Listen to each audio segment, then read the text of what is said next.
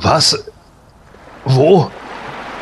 Oh nein, das Flugzeug, wir stürzen ab! Gordon, ganz ruhig. Aber die Triebwerke, wir müssen raus, sonst... Schon gut, Gordon, beruhige dich. Ist alles vorbei, wir haben es geschafft. Oh Gott sei Dank. Aber wie? Wo sind wir? Der Pilot hat eine Landung im offenen Meer gemacht. Und wir sind dann zu dieser Insel geschwommen und du wurdest sofort ohnmächtig. Da haben wir dich erstmal im Sand liegen lassen. Und die übrige Besatzung? Keine Ahnung. Vielleicht sind die zu einer anderen Insel geschwommen. Also hier sind nur wir drei. Oh Mann. Und jetzt? Ich meine, es kann Wochen dauern, bis uns jemand findet. Wie sollen wir das nur durchstehen? Hey, keine Sorge. Ich habe eine Kiste mitgenommen. Damit halten wir es hier monatelang aus. Hier, da, schaut mal her. Sepp, du bist mein Held. Endlich was das. Was ist das denn? Die Kiste ist ja voll mit Masters Merchandise. Bist du irre? Hey, jetzt beruhigt euch mal. Für wie blöd haltet ihr mich denn? Natürlich ist in der Kiste nicht nur Masters Merchandise. Oh Mann, was ein Schreck. Ich dachte schon. Ich hab auch noch Powerlords Figuren eingepackt. Nein! Das semanische Quartett. Präsentiert von planeteternia.de. Heute reden wir über den Megazentner an Moto-Merchandise, der uns kürzlich vorgestellt wurde. Dabei diskutieren wir auch, was das für den He-Man-Brand selbst und dessen Bekanntheitsgrad bedeutet. Und weil ihr sie so sehr liebt, habe ich noch ein paar Biografien mitgebracht. Oh ja, toll, super. Ja, ihr merkt es schon, unsere Begeisterung kennt keine Grenzen. Und damit geht sie los, die 93. Ausgabe des He-Manischen Quartetts mit Sebastian Sideshow Vogel, aka Wiley, Stefan Mondo Basener, aka Roboto X78 Und Gordon the Super 7-1 Volkmar. Viel Spaß! Das semanische Quartett. Präsentiert von planeteternia.de. Ja, hallo liebe Hörer. Ihr werdet euch bestimmt wundern, dass an dieser Stelle nicht der Manuel einleitet in unseren Smalltalks, sondern ich. Ja, und das hat einen ganz speziellen Grund, denn heute ist der Manuel leider nicht dabei in dieser Folge und das hat wirklich einen ganz, ganz, ganz besonderen Grund, oder Gordon? Ja, äh, das mit Manuel äh, hat sich leider zerschlagen. Also ähm, er hat jetzt offiziell äh, seinen Hut genommen, hat äh, das Simanische Quartett so, äh, Quartett so gesehen äh, verlassen. Ähm, er weiß noch nicht genau, ob er nochmal wiederkommt, äh, aber jetzt momentan will er lieber erstmal für Jack's Pacific arbeiten. Genau, und wir haben ihm auch die Entscheidung nah abgenommen und gesagt, nee, du brauchst doch gar nicht mehr kommen, das hat so keinen Zweck mehr. Ist natürlich vollkommener Blödsinn. Manuel arbeitet weder bei Jax noch ist er gegangen. Nee, der hat jetzt tatsächlich seinen Urlaub etwas verfrüht genommen. Wir haben nämlich diese Folge ähm, so aufgenommen, dass jetzt in unserer eigentlichen Sommerpause stattfindet. Also die Folge wurde schon im Juli aufgezeichnet und da hat der Manuel dann kurzfristig gesagt, er geht jetzt schon ein bisschen früher in Urlaub, ob das okay ist. Da haben wir gesagt, ja, äh, nee, geht nicht. Da hat er gesagt, ja doch, ich gehe trotzdem. Ja, und da stehen wir jetzt. Insofern äh, sind heute der Gordon, ich und ein weiterer dritter Mann da, nämlich der Stefan aka Roboto X78.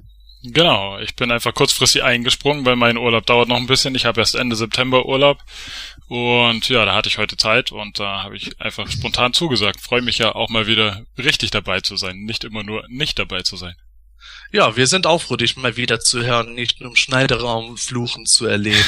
genau. Also hallo Stefan. Ja, Leute, wie wir gerade gesagt haben, das hier ist im Grunde unsere Sommerpausenfolge, die haben wir vorzeitig aufgenommen. Deswegen werden die News auch dieses Mal bei uns etwas kürzer ausfallen. Wir haben in dem Sinne keinen vierten Mann als Gast dabei, sondern eben der Stefan springt für Manuel ein und auch die Q&As pausieren bis zur nächsten Folge. Aber dennoch haben wir einiges im Gepäck und ich würde sagen, fangen wir an. Nachgefragt. Aktuelles im Fokus. Ja, herzlich willkommen bei Nachgefragt. Jetzt reden wir über ein paar kleine News, bevor wir zu unserem großen Hauptthema kommen, das natürlich auch einige Neuigkeiten bereithält.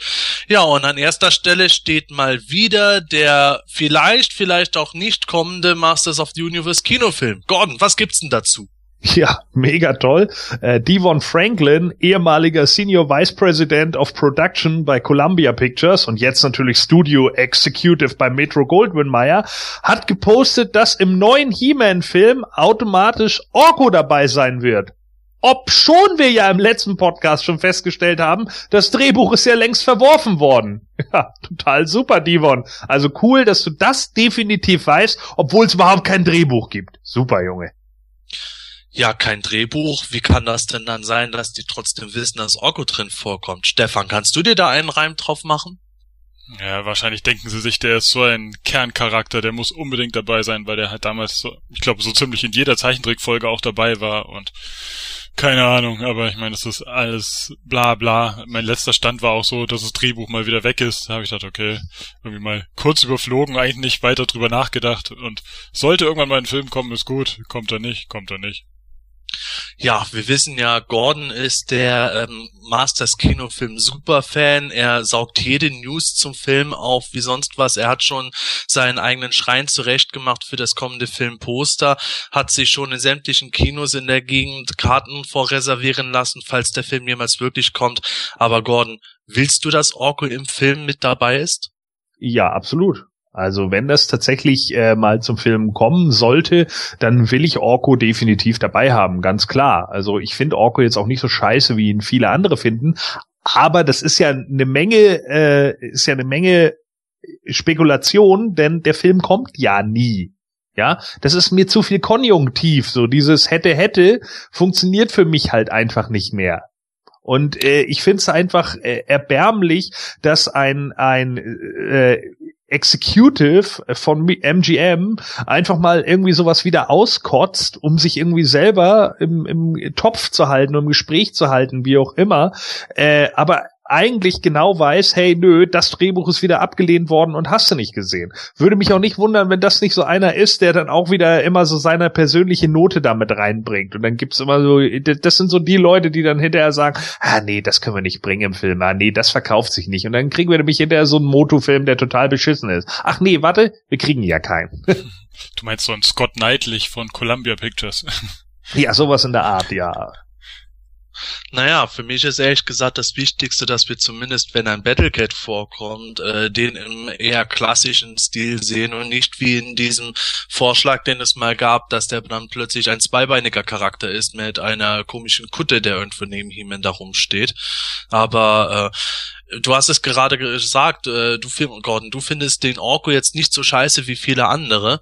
Ich muss persönlich sagen, ich äh, würde mich auch freuen, wenn Orko im Film tatsächlich dabei ist, sofern der Film jemals kommen sollte. Ob mit oder ohne Mitarbeit von Devon Franklin hängt wohl davon ab, wie lange es noch dauert, bis es wirklich mal realisiert werden kann. Aber äh, es gibt ja durchaus viele Fans, die sagen, nein, sie wollen Orko allein deswegen nicht, weil er ihnen zu kindig in so einem Film wäre. Wir kennen das ja von etlichen Motu-Sammlern und Motu-Fans, die einfach sagen, sie wollen einen epischen Film haben, der eben nicht irgendwie so kindisch sein soll wie der Filmation-Cartoon. Ähm, Gordon, wie passt es denn dann jetzt für dich zusammen, auf der einen Seite zu sagen, äh, man will einen epischen Masters-Film, auf der anderen Seite aber äh, Orko drin äh, haben zu wollen? Ach so, naja, ich meine, man man kann ja auch ein Orko in, in einem äh, Herr der Ringe Film oder wie auch immer mit auftauchen lassen. Äh, das hat ja dann ein bisschen was mit Design oder sowas zu tun. Auch ein Orko könnte ein Stück weit düsterer wirken.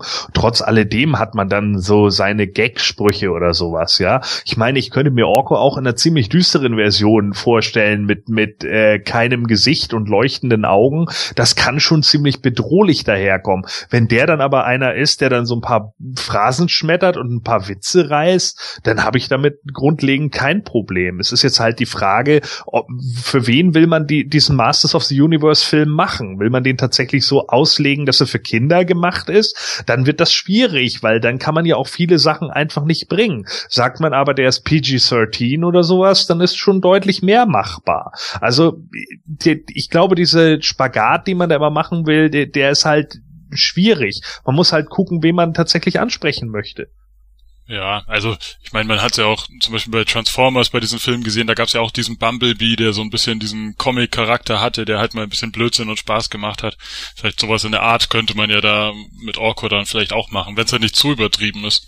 Ich denke, ähm, vielleicht so ein bisschen kann man sich das vorstellen, wie jetzt in diesem 2000X Zeichentrick, da war Orko ja auch zwar immer so ein bisschen für irgendwie den einen oder anderen Spaß da, aber hat nicht ganz so der, der, der kindliche Charakter, wie es damals in der Filmation-Serie war.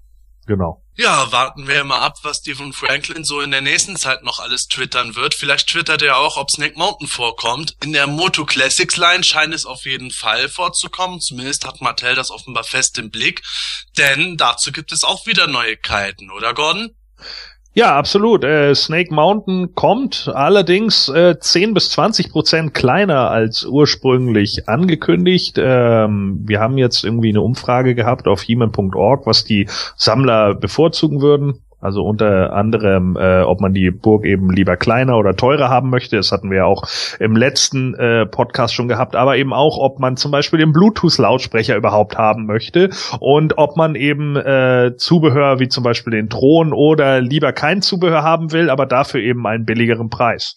Und das ist natürlich gar nicht so doof, weil man dann natürlich nochmal gucken kann, was baut man jetzt tatsächlich und was nicht. Weil wenn da jetzt tatsächlich Zubehör ist, was Fans total ätzend finden oder überhaupt keine Lust drauf haben, haben, äh, dann kann man das natürlich lieber weglassen und dann äh, spart man sich ein bisschen Modellierung und dafür geht der Preis ein bisschen runter. Finde ich nicht so doof gedacht. Stefan, hast du Lust auf Snake Mountain und das, was dabei sein soll? Hm, also wenn ich ehrlich bin, habe ich zwar diese Gerüchte vorher immer gehört, habe aber immer gehofft, dass dieses Ding eigentlich nie kommt, aber jetzt eher so aus Platzgründen, weil ich ja eigentlich auch die Sachen immer komplett sammle, eigentlich alles von von den Moto Classics hab und wenn das Ding rauskommt, mich wohl oder übel auch genötigt fühle, mir das auch zu kaufen. Und als ich dann gesehen habe, wie groß das sein soll, habe ich gedacht, je, oh je, wo soll ich denn das hinstellen? Die ist ja irgendwie eineinhalb mal so groß wie Castle Grayskull. Äh, und das Ding fand ich ja schon ziemlich groß.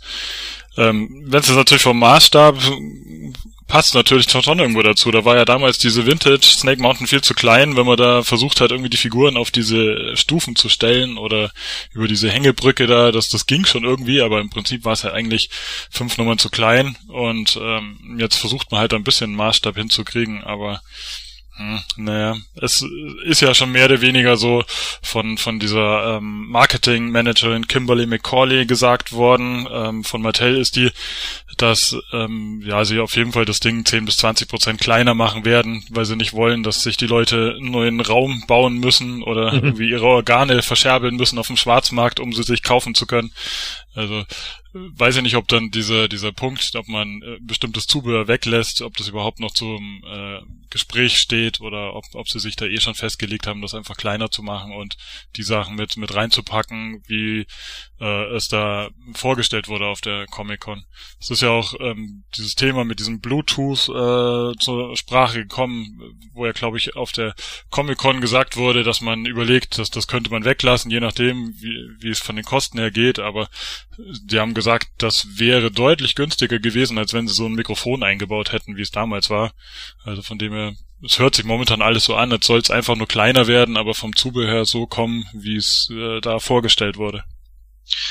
Ja, beim Zubehör äh, soll ja auch der Filmation Knochenthron von Skeletor dabei sein, unter anderem.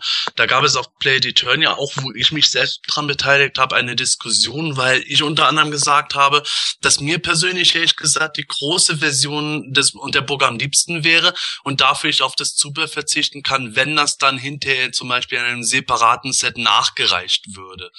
Und ähm, ich finde es aber durchaus interessant, wie international tatsächlich sehr oft zur Größe gesagt wird, ja, ähm, wo findet man denn dann überhaupt noch Platz dafür? Und dass viele Leute sagen, sie wollen es klein haben, eben damit der Platz bei ihnen reicht. Ich habe jetzt selber auch zwar einen etwas größeren Toy Room, aber hätte durchaus Platzprobleme beim Snake Mountain. Aber wenn ich mir das so überlege, 10 bis 20 Prozent, meines Erachtens nach macht das den Braten jetzt auch nicht so fett, ob ich dann jetzt am Ende in der Breite nochmal fünf Zentimeter mehr oder weniger veranschlagen muss in meinem Regal.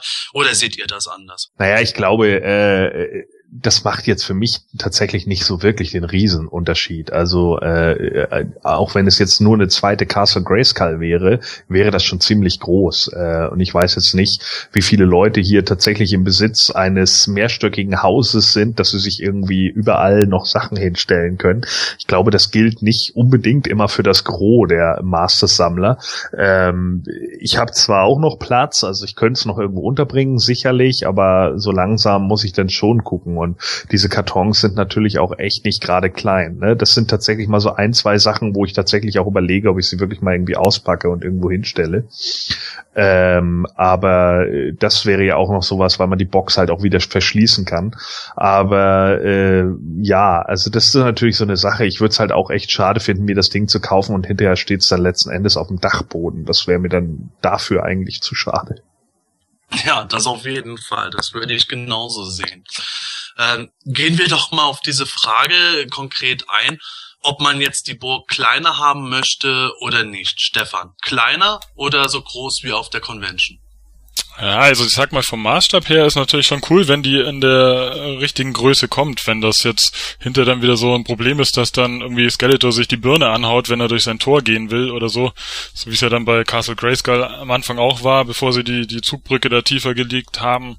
Das ist natürlich auch wieder dämlich, aber ähm, die Frage ist halt, wie viel diese 10 bis 20 Prozent halt dann auch wirklich ausmachen. Ob das dann nur zwei, drei Zentimeter sind in der Höhe oder ähm, ja, ob es großartig auffällt. Also ich sag mal, wenn es jetzt nicht dramatisch ins Gewicht fällt, dass es irgendwie immer noch vertretbar ist im Maßstab zu den Figuren, würde ich sagen, ist es okay, wenn man es verkleinert. Weil bei mir steht das alles im Wohnzimmer, das Zeug. Ich habe da ein paar Vitrinen stehen, wo die Figuren und die Fahrzeuge drin sind.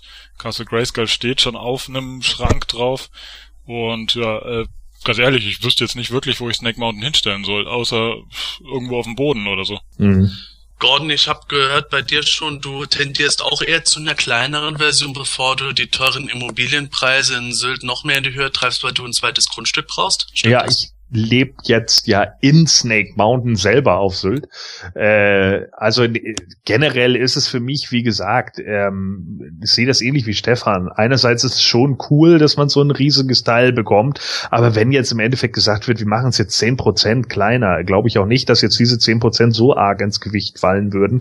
Äh, ich glaube, wenn sie das einfach gemacht hätten, wäre das wahrscheinlich den meisten sowieso nicht aufgefallen. Von daher ähm, denke ich jetzt nicht, dass das so äh, gravierend ist. Aber wenn es natürlich schon 20 Prozent oder so sind, also fast ein Viertel kleiner, hm, dann ja, weiß ich es nicht. Also dann, dann würde man es wahrscheinlich schon wieder sehen. Andererseits, äh, ich fände jetzt auch nicht verwerflich, wenn es auch 20 Prozent kleiner wäre. Also es würde mich jetzt äh, nicht so arg treffen, von daher, mir ist es generell egal. Wenn sie es in der Größe zeigen oder bringen, wie, wie man es auf der SDCC gesehen hat, dann ist das in Ordnung. Aber wenn es jetzt kleiner kommt, ist es für mich eigentlich auch in Ordnung. Solange es nicht kleiner ist als Castle Grayskull. Ja, das wäre in der Tat etwas übel. Ich äh, sehe das nämlich als äh, gewisses Argument für mich persönlich an, dass ich sage, Snake Mountain äh, war in den 80ern zwar äh, etwas kleiner, was den Großteil des Korpus betrifft, gegenüber Castle Grayskull. Da war äh, die Höhe, glaube ich, nur durch das Eingangstor erreicht. Mhm. Aber letzten Endes, Castle Grayskull ist eine Burg, Snake Mountain ist eben, wie der Name sagt, ein Berg. Insofern hat die Idee für mich, was da so ein mörderfettes Teil zu haben, auch wenn ich selber trotz meines großen Platzes überhaupt überhaupt nicht wüsste, wo ich es unterbringe. Aber es ist tatsächlich auch ein äh, gutes Argument zu sagen, ja, wenn das klein ist, dann ist natürlich auch der Preis entsprechend niedriger. Das wird für Mattel bestimmt auch ausschlaggebend sein, um zu gucken, mit welcher Größe und welchem Preisverhältnis kriegen sie möglichst viele Kunden, die das Ding überhaupt bestellen sollen. Und man muss auch sagen, Mattel macht meiner Meinung nach auch einen guten Schritt nach vorne. Sie äh, loben das Wort Transparenz ja in den Vordergrund. Und auf die Weise, was sie jetzt gerade machen mit Diskussionen und dass sie indirekt auch diese Human-Org-Umfrage machen, ist zwar nicht von Mattel selbst geführt, aber wir wissen, Mattel achtet sehr stark auf diese Umfragen, äh, kreieren sie ja jetzt noch meiner Meinung nach einen gewissen Hype, denn bisher wissen wir weder den genauen Preis, wie die Burg letzten Endes sein wird, wir wissen noch nicht einmal alle Inhalte der Burg, wir wissen nicht genau, wann sie kommen soll, wie die Bezahlung stattfinden soll. Also dafür rühren sie schon auf indirekte Weise gut die Werbetrommel. Aber es, ist halt schon auch krass mit diesem Preis. Da bin ich echt mal gespannt, wie sie das machen wollen. Also äh, gesagt wurde ja immer, sie visieren so diesen Preis von Grayscale an mit, mit 300 Dollar. Aber als man die damals kaufen konnte zum Vorbestellen für 250 Dollar, hat man so mit allem drum und dran knapp 300 Euro gezahlt für das Ding. Aber inzwischen sind ja diese Versandkosten so hoch geworden für die Burg. Also wenn ich äh, eine Grayscale mit normaler Post bestelle, kostet die 300 Dollar Warenwert und 314 Dollar Versand. Also es ist absoluter Irrsinn. Also im günstigsten Fall kriege ich äh, Castle Grayscale momentan, wenn ich fünf Stück per Express bestelle, für 552 Euro pro Stück. Also ähm, wenn dann wirklich Snake Mountain kommt und das so viel kostet, also ich, da überlege ich mir wirklich, ob ich das Ding kaufe oder ob ich einfach sage, ja, schön und gut, aber entweder müsst ihr euch da was überlegen mit den Versandkosten für die internationalen Leute oder ähm, ich verzichte einfach drauf. Das ist ein gutes Argument, weil ich denke auch nicht, dass wir, äh, damit Mattel diesen Preis von 300 Dollar halten kann, erwarten können, dass das Ding ein super leichtes Schaumstoff gebildet wird. Es wird mit Sicherheit doch noch äh, festes Plastik sein. Das ist gerade etwas, wo ich finde, dass bisher unter den deutschsprachigen Sammlern noch gar nicht so viel drüber nachgedacht wurde, was das an Versandkosten dann wirklich konkret bedeuten kann. Wenn ich das höre, dass sich der Preis insgesamt verdoppeln kann, dann äh, schlucke auch ich schon stark und denke doch eher drüber nach, dass ich das dann in sowas wie PowerCon Exclusives investiere. Die meisten werden noch nicht drüber nachgedacht haben, was das kostet. Die sollen mal in diesen Versandkosten-Thread auf PE reinschauen, dann werden sie geschockt umfallen. Ja, dann würde ich sagen, warten wir einfach mal ab, was Mattel dazu letzten Endes servieren wird. Auf jeden Fall stimmen ja immer noch alle Sammler überein, dass es grandios allein war, das Ding überhaupt präsentiert zu haben. Und dann werden wir mit Sicherheit im Laufe des nächsten Jahres erleben, was Mattel sich da für ein Konzept erarbeitet hat, um das auch möglichst an viele Leute hinzukriegen. Ja, das mal zwei etwas größere News für diese Folge, aber es gibt ja auch noch ein paar Kurznachrichten, oder Gordon? Ja, äh, zum einen haben wir jetzt gehört, dass das Filmation-Abo im Oktober angeboten wird. Ähm, da muss man dann halt gucken, wie sich das verkauft. Wir haben ja momentan so ein paar Startschwierigkeiten auch beim normalen Abo. Schauen wir also mal, ob die ganzen Filmation-Fans, die ja immer so besonders laut waren im Internet, jetzt ihrem Ruf auch Folge leisten können. Ne? Es ging ja immer nichts über Filmation und hast nicht gesehen, dann schauen wir mal, ob die sich jetzt auch alle dazu bemühen und sich das Abo dann tatsächlich holen. Ja, und ansonsten Pop Culture Shock Collectibles plant mal wieder neue Filmation-Statuen. Juhu. Ja, dieses Mal sind es Hordak und Shira. Aber ganz ehrlich möchte dazu nichts sagen. ja, ich glaube, Gordon äh, hat auch schon in der letzten Folge was gesagt gehabt, dass er wohl eher auf das Filmation-Abo verzichten wird und dieses Collectors Choice-Abo von Moto Classics aber nimmt. Stefan, wie sieht das bei dir aus? Wird das Filmation-Abo für dich spannend sein? Gut, ich weiß, du bestellst auch für andere Leute mit, aber für dich persönlich und deine eigene Sammlung? Ein, angefragt haben von meinen Leuten schon einige, ob sie das auch schon bestellen können, wo ich dann gesagt habe, jetzt wartet mal, bis es das gibt, bis wir wissen, was das kostet und dann kann ich schon wieder bestellen. Ähm, selbst, sag ich mal, wahrscheinlich werde ich es mir schon bestellen. Also, ähm, weil ich jetzt ja doch so Figuren wie diesen Evil Seed, der ja dann nur als Exclusive rauskommt, doch ganz gerne hätte und ja, diesen Clawful finde ich irgendwie vielleicht auch ganz witzig in dem Design vom Zeichentrick und ja, mal, mal schauen. Also ich, ich stoße mich da so ein bisschen dran, dass die jetzt doch vom Design relativ stark abweichen, weil das ja alles doch sehr vereinfacht ist mit diesen Armmanschetten und Stiefeln und Rüstungen und so weiter, alles ohne großartige Details, so wo ich jetzt nicht so weiß, hm, kann ich dir irgendwie jetzt wirklich da gut zu den anderen reinstellen. Also ich, ich warte mal noch, bis man vielleicht mal Figuren sieht, die jetzt eher am Endprodukt dran sind. Diese Prototypen sind halt noch so bemalte äh, Figuren aus einem anderen Material, wo ich gesagt, vielleicht sehen die noch so ein bisschen unfertig aus, aber mal gucken, wie jetzt so, so ein fertiger He-Man und Skeletor vielleicht rüberkommt, dann überlege ich noch, aber wahrscheinlich werde ich schon auch das kaufen. Ja, zumindest scheint unter den Fans online schon ein gewisser Hype um dieses Filmation-Abo zu bestehen. Teilweise, wie Gordon es angedeutet hat, kommt es einem wirklich vor, als würde darüber sogar schon mehr geredet werden als über das Moto Classic Collectors Choice Abo. Ja, wahrscheinlich äh, werden wir dazu auch schon in der nächsten Folge mehr sagen können. Hoffen wir es zumindest, also zum Collectors Choice Abo. Ja, und dann würde ich sagen, gehen wir mal zu unseren heutigen Biografien. Yay! Gordon, magst du die erste vorlesen? Ja, natürlich. Und damit geht's gleich los mit äh, der wilden Horde und zwar mit Calix, dem wilde Horden Steinmenschen. Wahrer Name Abraham Lincoln. Wer versteht den jetzt? Naja. Ja, doch, eine gewisse Ähnlichkeit ist da. Oh Gott, der Witz hat echt einen Bart. Aus Stein. So, Calyx, ein Fedes-Felsch, äh, Webex-Felsmensch aus dem Tri-Solar-System, wurde in seiner Jugend vom Horde-Imperium rekrutiert und stieg aufgrund seiner Einsichten und Durchblicke in gegnerische Strategien schnell im Rang auf. Als ein führender Berater Hector Kur zugewiesen, reiste Calyx mit ihm nach Eternia, um sicherzustellen, dass ihr Feind Hero vernichtet war. Er blieb mit der Horde-Armee auf Eternia, wo sie gegen die Snake Men und King Grayskull um die Herrschaft über den Planeten kämpften. Seine Fähigkeit zu Geröll zu zerbröckeln und sich selbst wieder zusammenzusetzen hat Calyx zu einem tödlichen Gegner für all jene gemacht, die sich Hordak und seinen bösen Untergebenen entgegenstellen. Ja. Kellix, der Barney Geröllheimer der wilden Horde. Oh. Stefan, was sagst du dazu? Ja, was mich ja so ein bisschen gewundert hat, ähm, im Zeichentrick äh, 2000X Zeichentrick tauchte der ja nur einmal kurz auf und wurde dann äh, mehr oder weniger gleich von Hordak wieder zerbröselt, weil er irgendwie aufmüpfig war oder irgendwelche Widerworte hatte. Und ähm, das hört jetzt der Biografie ja so ein bisschen an, als wollte man das jetzt wieder umdrehen und sich da mal nicht ganz so an dem Zeichentrick orientieren. Und da hat man einfach gesagt, ja, der kann zerbröckeln und sich selbst wieder zusammensetzen. Also sprich, der war gar nicht tot, der hat nur so getan. Und ähm, naja, ein bisschen schwachsinnig finde ich die Tatsache, dass ihn ausgerechnet das zu einem tödlichen Gegner macht, dass er zerbröseln kann und sich wieder zusammenbasteln kann. Huh, welche Gefahr. Also so, lauf weg oder ich gehe gleich kaputt. Also es ist so ein bisschen witzlos irgendwie. Ähm, ja, mein Gott, es ist halt, man musste halt wieder irgendeine Geschichte um eine Figur erfinden, die eigentlich nur mal kurz in einer Folge einen Auftritt hatte. Ähm, ja, man, man ist es ja so ein bisschen gewöhnt. Ja, wenn ich mir das jetzt so vorstelle, was ist, wenn Kellix zerbröselt und Heeman dann ganz schnell mit einem Sack Zement kommt und den dann einfach in die Straße verarbeitet? Kann er sich da immer noch zusammensetzen, Gordon? Ja, das kann er natürlich, ganz klar. Weil äh, er müsste schon so arg minimal zu Staub zerprügelt worden sein, dass das tatsächlich nicht mehr funktioniert und das ist eher unwahrscheinlich. Irgendwie entkräftet das auch diese 2000X-Szene, ne, wo Hordak ihn über den Haufen ballert. Ja, das ist es eben. Was hat der unbekannte Nightlick, äh, Autor da jetzt gemacht?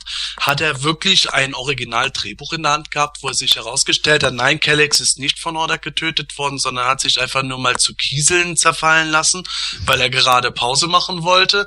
Oder ist hier was ganz anderes geschrieben worden? Was ist deine Meinung, Gordon? Naja, ich meine, Hordak hatte ihn halt zerschossen und ich dachte halt in dem Moment, ja, okay, das soll jetzt hier den besonderen Evil-Status von Hordak halt aufzeigen, so, dass er sich halt keine, was weiß ich, keine Widerworte gefallen lässt oder wie auch immer. Und dann hatte man ja eigentlich auch nur die klassischen Horde-Charaktere da im Schlepptau, die man eben kannte, mit, mit Grizzlor und Montana und wie auch immer. Ähm, aber jetzt scheint es ja so zu sein, dass äh, Hordak halt auf ihn geschossen hat. Er ist in seine Einzelteile zerfallen, aber ist nicht so schlimm. Das ist so mehr oder minder wie Skeletor, der den Leuten halt mal äh, eine mit verpasst, so wenn sie nicht das machen, was er sagt. Aber äh, im Endeffekt hat er es überlebt. Da fällt mir gerade ein, im Filmation-Zeichentrick hat Horak seine Untergebenen meistens dadurch bestraft, dass er sie eine Falltür hinabfallen gelassen hat in eine Wassergrube. Das würde bei Kellex ja nicht gehen, weil Steine gehen ja unter, oder? So, die, wie heißt das bei der Mafia? Diese Betonschuhe, Stiefel, keine Ahnung. Ja, die sind bei Kellex ja schon automatisch dran. Also macht es natürlich Sinn, dass Hordak ihn bestraft, indem er ihn auseinanderfallen lässt. Hm, naja. Also, Gordon, was sagst du zu der Biografie? Taugt die was? Naja, also ich meine, es ist jetzt äh, nicht so großartiges. Ne? Äh, ich finde es ganz okay, dass man äh, hier jetzt nicht irgendwie auf den zweiten Battleground oder sonst irgendwie was geht, sondern eher äh, um die Sache um, um King Grayskull und die Snake Men. Das ist schon in Ordnung. Ähm, dass man eben auch mal kurz zeigt, Mensch, okay, der ist ein ganz guter Stratege, deshalb äh, ist er halt in, in der Horde geblieben und ist auch irgendwie aufgestiegen zu einer höheren Position, General oder was auch immer. Das ist dann schon äh, vollkommen okay, dass er man jetzt eben auch zeigt, dass er sich halt zerbröckeln kann und wieder zusammensetzen.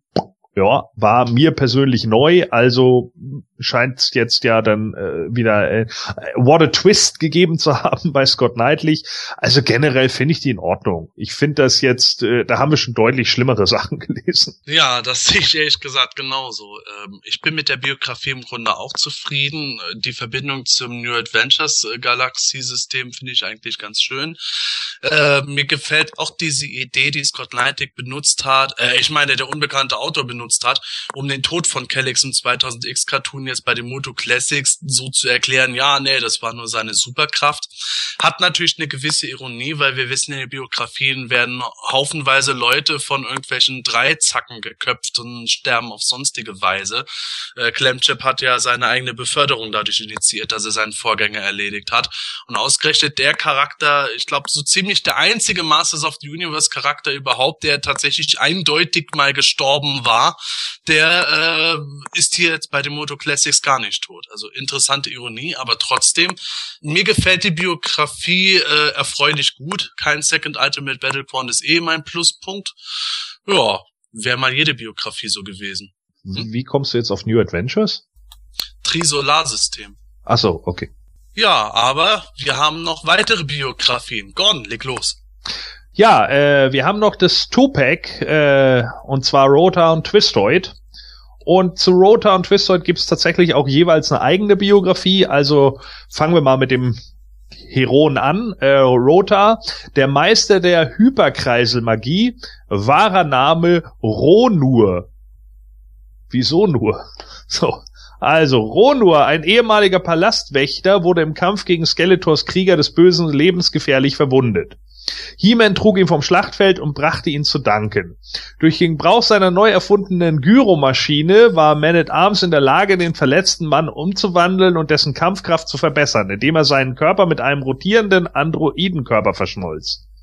Das heißt also, der wurde auf so einen Gyros-Spieß gesetzt und dann, naja, naja, also und gestärkt und bereit für weitere Schlachten wurde Ronur einer der heldenhaften Masters of the Universe. Er benutzt seine neuen Hyperkreiselkräfte, um kämpfend in den Kampf zu schwingen und ganz Eternia mit seinen wütenden Fäusten zu beschützen. Oft trifft er auf Skeletors Gyromann Gott. Twistoid. Gegen den er sich dreht und wirbelt, um ihn um jeden Preis zu besiegen. Ja, das letzte Mal, dass ich einen Kampf gesehen habe, wo die Leute sich drehen und wirbeln, war ein Dance Battle. Stefan, siehst du das genauso? Kämpfend in den Kampf schwingen finde ich auch besonders schön irgendwie, aber das liegt vielleicht ein bisschen an der Übersetzung. Ich weiß nicht, wie es da im Original stand. Ähm, ja, ich glaube natürlich, dass es die letzten Sätze sind immer so ein bisschen aus der Beschreibung von den Vintage-Figuren auf dem Cardback gewesen, was die für tolle Fähigkeiten hatten. Und da wollte man wahrscheinlich halt irgendwie damals darauf hinweisen, dass es da auch einen Bösen gibt und man kann die beide dann äh, aufziehen, beziehungsweise halt mit ein bisschen Schwung geben und dann aufeinander loslassen. Deswegen kommt dieser Satz da zustande. Also es passt natürlich zum Rest der Biografie nicht so ganz, weil es ein bisschen albern klingt gegen mit Skeletos Gyroman. Ähm, ja, aber sonst finde ich diese Biografie eigentlich ganz okay. Das ist ja so im Großen und Ganzen die Geschichte, die man äh, von dem damaligen Minicomic kannte, der da dabei lag, wo eben dieser verwundete ähm, Kämpfer oder ich weiß nicht, ob es damals ein Bauer oder was auch immer sowas war in der Art, der dann eben von Man at Arms gerettet wurde, indem er da teilweise durch Maschinenteile ersetzt wurde. Und ja, das, das hat man hier mehr oder weniger mit aufgenommen. Und äh, warum jetzt Hyperkreisel Magie äh, als, als Untertitel kann ich mir auch nicht so ganz erklären, weil mit Magie hat dann eigentlich die ganze Biografie ja nichts mehr zu tun. Das ist rein technisch eigentlich. Hat man halt irgendwie übersetzt. Aber naja, ne, sonst äh, passt das, denke ich, ist ganz okay für den Charakter, ähm, der damals doch recht unbekannt war und ziemlich am Ende von der Line erschien. Und ja, kann man sonst nicht großartig viel dazu sagen. Ja, Gordon, Kämpfer, die etwas mit wütenden Fäusten beschützen, sind das Zuhälter und Türsteher oder sind das auch ehemalige Palastwächter? Es sind auch Gyromänner, wie du jetzt gerade gehört hast, ja. Es erinnert mich immer an diese Szene aus den Simpsons, wo die beiden äh, American Gladiators gegeneinander antreten. Ich habe immer an deiner Seite gekämpft, Gyro. Nimm das, Pyro. Also ja, äh, Rota ist die die Geschichte ist ja eigentlich ganz okay, ne? Dass er jetzt Ronur heißen musste, naja, gut, meinetwegen. Und jetzt heißt er halt Rota, weil er halt der Rotator ist. Die Rückkehr des Kreiseljungen.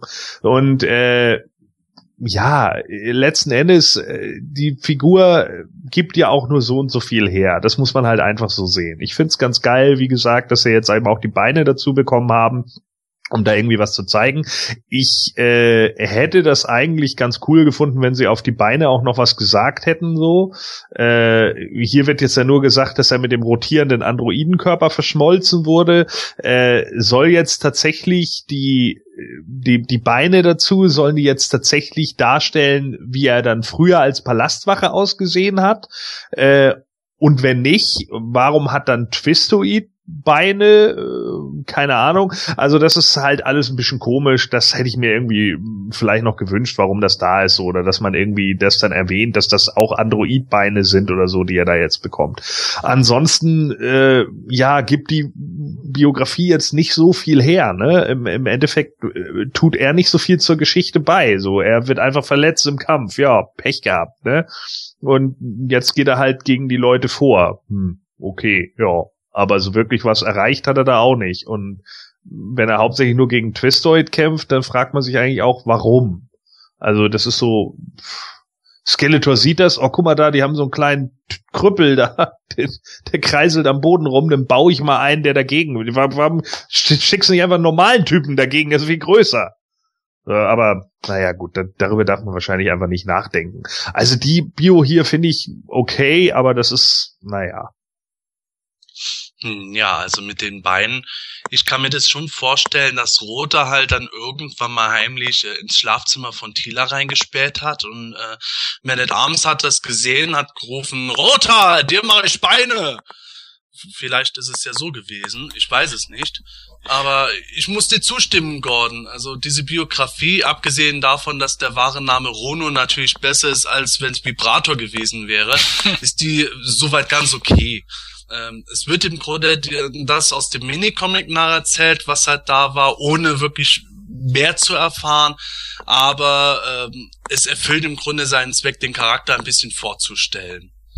Insofern, für mich ist es so lala, ich hätte mir gern ein bisschen mehr gewünscht als irgendwo äh, ewig langes Rumlavieren darüber, dass er halt eben äh, Twistoid als seinen äh, Erzschurken auserkoren hat und dass er halt irgendwo von Man at Arms wieder rumgeschraubt wurde. Das ist ja sowieso bei der Hälfte der Masters passiert. Mechaneck und so weiter, die sind ja auch irgendwie von Man at Arms alle umgewandelt worden, bevor Clamchamp den ganzen mal ein Ende bereitet hat. Vielleicht war das auch der wahre Grund. Aber ist für mich soweit eine akzeptable Biografie.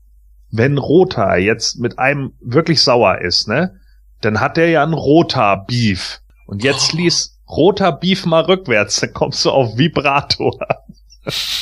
Ich überlege gerade, okay. Beef, hat das irgendwas mit Rindfleisch zu tun? Ja. oh Mann. Mit langen, strammen Würsten. So. ja, lange, stramme Würste. Kommen die bei Twistoid vor, Gordon? Erzähl. Ja, Absolut. So, hier geht's nämlich um die Rückkehr des dämonischen Kreiselroboters. Wahrer Name Gyro Robot. Twistoid wurde von Skeletor geschaffen, um einen von Man at Arms gebauten, heldenhaften, kreiselnden Cyborg zu bekämpfen. Warum? Verdammt nochmal. Der ist ein Meter zehn groß. Naja, gut. Also er ist ein rein mechanischer Gyro-Roboter, der nichts mehr liebt, als sich wirbelnd in die Schlacht zu stürzen wie kann denn ein Roboter was lieben? Ich muss ja. da so ein bisschen an Spinnerella denken. Die hat ja auch am liebsten sich den ganzen Tag gedreht und ist durch die Gegend gewirbelt. Ja. Ja, vielleicht wurde ihr Gehirn in ihn eingearbeitet. Ah nein, ist ein reiner Roboter. Die haben okay, bestimmt geheiratet nach dem Second Ultimate Battleground. Oh nein, nicht schon wieder der. Gott, red weiter, schnell ein reiner Roboter. Und äh, dort seine Feinde wie wahnsinnig umherzuschleudern. Er hat die Fähigkeit, große Mengen von Energie zu speichern und diese dann in einer mächtigen Kreiselbewegung freizusetzen, um durch die Reihen seiner Feinde zu flügen und sich den energiebetriebenen Robotern und Cyborgs zu stellen.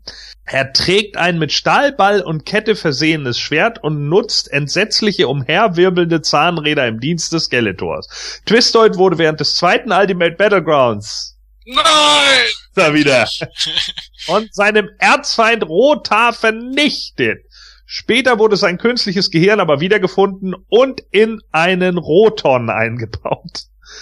Dieses über ein Bewusstsein verfügende Fahrzeug wurde ein Kernmitglied von Skeletins bösen Streitkräften in deren Kampf gegen Hero und die Masters of Eternia. Ja, der Second Ultimate Battleground ist wieder vorhanden. Im Grunde ist damit ja schon die perfekte Moto Classics Biografie geschrieben, oder Stefan? Ja, Wahnsinn. Also dieser Second Ultimate Battleground, also irgendwie sämtliche späteren Figuren von damals waren irgendwie erst ab dem Second Ultimate Battleground dabei, wie es ausschaut. Ähm, ja, aber sonst, ähm, abgesehen die, die Tatsache davon, dass er das eben, wie gesagt, liebt, durch die Gegend zu wirbeln und, und seine Feinde umher zu schleudern. Ähm, ja, also spricht für ihn, dass er besonders clever ist. Also Gut, ist halt so ein Roboter. Ich habe den damals auch gehabt, irgendwie noch bevor Rota kam, hab mir dann irgendwie Rota auch mal irgendwie gekauft. Und ja, die, was, was mir jetzt da nur aufgefallen ist in dieser Biografie, ähm, dass da ja entweder Scott Knightley oder der unbekannte Autor keine Ahnung hatte, weil diese äh, dieses mit Zahnrädern äh, versehene Schwert oder nee, wie steht's drin? Also umherwirbelnde Zahnräder, die haben ja eindeutig zu Rota gehört damals und hatten nichts bei äh, Twistoid zu suchen. Der hatte ja eigentlich diese äh, diese lilane Plattform mit diesen orangen Hackebeinen, die sich dann im Kreis gedreht haben. Das mhm. haben sie jetzt irgendwie entweder vertauscht, einfach gesagt, das gehört jetzt Twistoid und äh, oder Nee, nee, das gehörte so, das war Absicht, das war nicht vertauscht. War genau wie Stinkors Unterarme. Okay, also das war Absicht, um ein bisschen was Neues zu machen wahrscheinlich. Genau.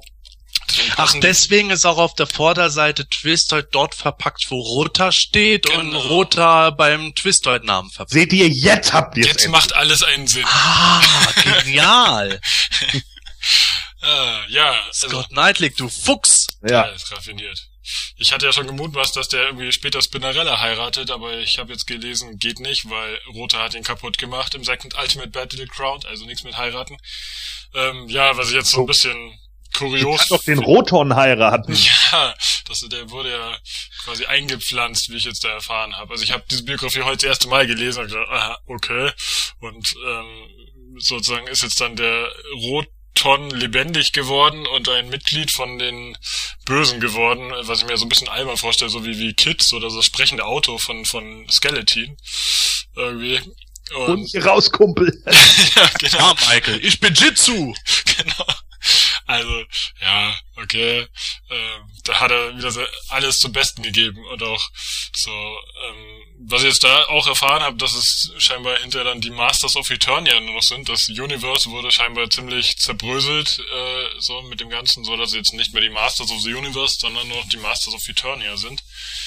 Ähm, ich kenne ja die letzten beiden Minicomics noch nicht, wo ich noch nicht mal weiß, mit welchen Figuren die rauskommen. Ich dachte eigentlich immer, dass die mit Roter und Twister kommen sollen, aber scheinbar ja nicht. Naja. Nee, die kommen mit den Laserfiguren. Ah, okay. Na, na, spätestens dann werde ich dann auch wahrscheinlich da mehr wissen, warum die Masters of Eternia heißen. Aber naja, aber das siehst du ja schon in dem bisher letzten bekannten Minicomic. Also ich meine, guck dir die mal an, Many Faces 2 ja. und RB und so. Würdest du die als Masters of the Universe bezeichnen, guten Gewissens? Nee, also die, also das gelesen, das fand ich völlig albern. Also die passen vom Design und so halt überhaupt nicht. Und auch diese einfach Many Faces 2, Ramen 2, das ist einfach bekloppt. Also, dass sie nicht mal mehr eigenen Namen äh, sich leisten konnten, also das ist schon ein bisschen armselig. Naja gut, man hat halt jetzt hier irgendwie halt ein bisschen eine Geschichte angedichtet, dem Twister, der halt sonst wahrscheinlich auch nicht viel zu erzählen gehabt hätte, außer dass Skeletor ihn halt gebaut hat, um halt auch so einen Kreiselmann zu haben. Und naja, jetzt lebt er dann nach seiner Zerstörung in einem voll elektronischen Roton weiter. Ende. Wenn er nicht gestorben ist, dann dreht er sich ja heute noch. Kreiselt er noch heute. Ja, Stefan, für dich die Biografie dann scheinbar ähm, der Oberburner. Sowieso. Ja. nee, also es ist keine Ahnung, es ist okay. Ich hätte jetzt auch nicht großartig gewusst, was ich zu dem hätte erzählen sollen. Also von dem her ist es schon irgendwo okay. Ist ja ganz nett, dass der dann irgendwo noch einen Sinn hat, nachdem er kaputt gemacht wurde. Ich weiß nicht, das stelle ich mir so ein bisschen albern und kindisch vor, irgendwie so nach irgendeinem so Kinderzeichentrick mit, mit diesem sprechenden Roton. Also das hätte ich jetzt nicht wirklich gebraucht. Könnte aber zum Filmation-Cartoon passen mit dem damals sprechenden Attack-Track, oder? Gott, den kriegen wir. ja, Gordon, Jetzt hat Scott Knightley es doch wieder geschafft. Er hat äh, Skeleton erwähnt und wir wissen jetzt, nachdem Skeleton seinen Führerschein gemacht hat, kriegt er erstmal einen Roton mit eingebauter äh, Einpackhilfe. Wie siehst du die Biografie? Ja, also wenn Spinnerella den dann heiratet, kann sie sich ja sogar in ihn reinsetzen. Ne? Wenn der dann noch so einen Cybian-Aufsatz hat, dann wissen wir, die hat eine Menge Spaß da drin. Ähm, so, die Hörer, die jetzt nicht wissen, was ein Cybian ist, bitte googelt es nach. Wir werden es dir nicht erklären. ja. Ähm, ja, generell äh, so schlecht finde ich es jetzt nicht, aber es sind wieder so Sachen dabei, die ich einfach nicht verstehe. Ja, also äh, wie gesagt, erstmal, warum gegen einen Midget der Heroes, ja, einen extra Gegner schaffen? Wozu? Das macht überhaupt keinen Sinn. Das ist totaler Blödsinn einfach nur. Da hätte man, äh, man hätte einfach sagen müssen, so Skeletor hat den einfach so geschaffen oder was weiß ich nicht was. Den gab's halt einfach, äh, weil der, keine Ahnung, so klein war, dass er irgendwie äh, leichter durch irgendeine Lücke im eternischen Palast konnte oder sonst irgendwas. So, das wäre einfach deutlich besser gewesen, anstatt einfach zu sagen, oh ja, krass, die Helden haben so einen Kreiseljockel, dann baue ich auch einen Kreiseljockel. Ja, Mensch, Skeletor, du Fuchs, du. Kreiselneid. Also, Schwachsinn einfach. Das ist einfach nur blöde.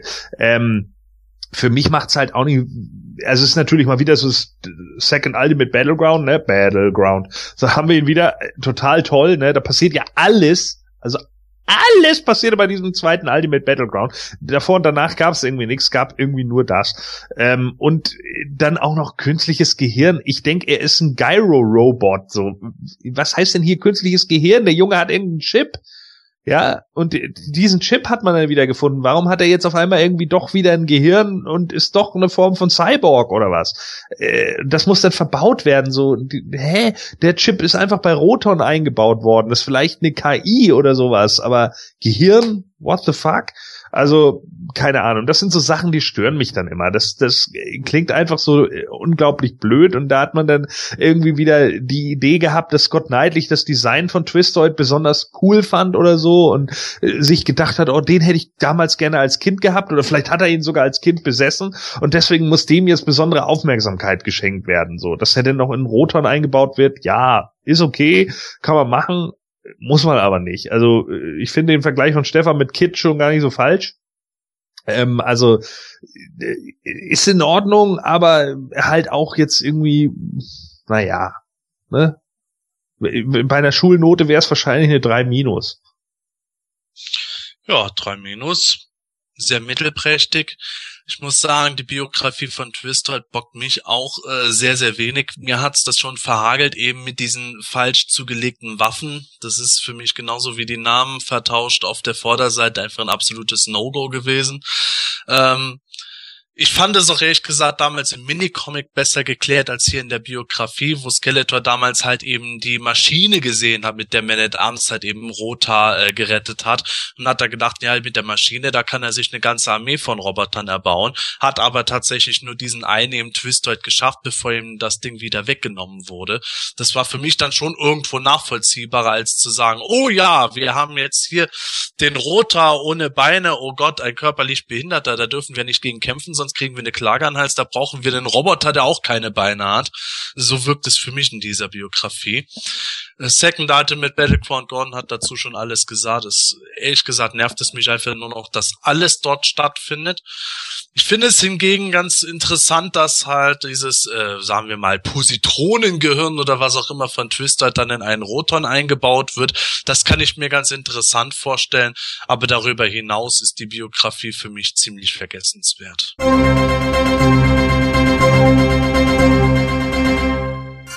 On Topic. Nerds im Detail.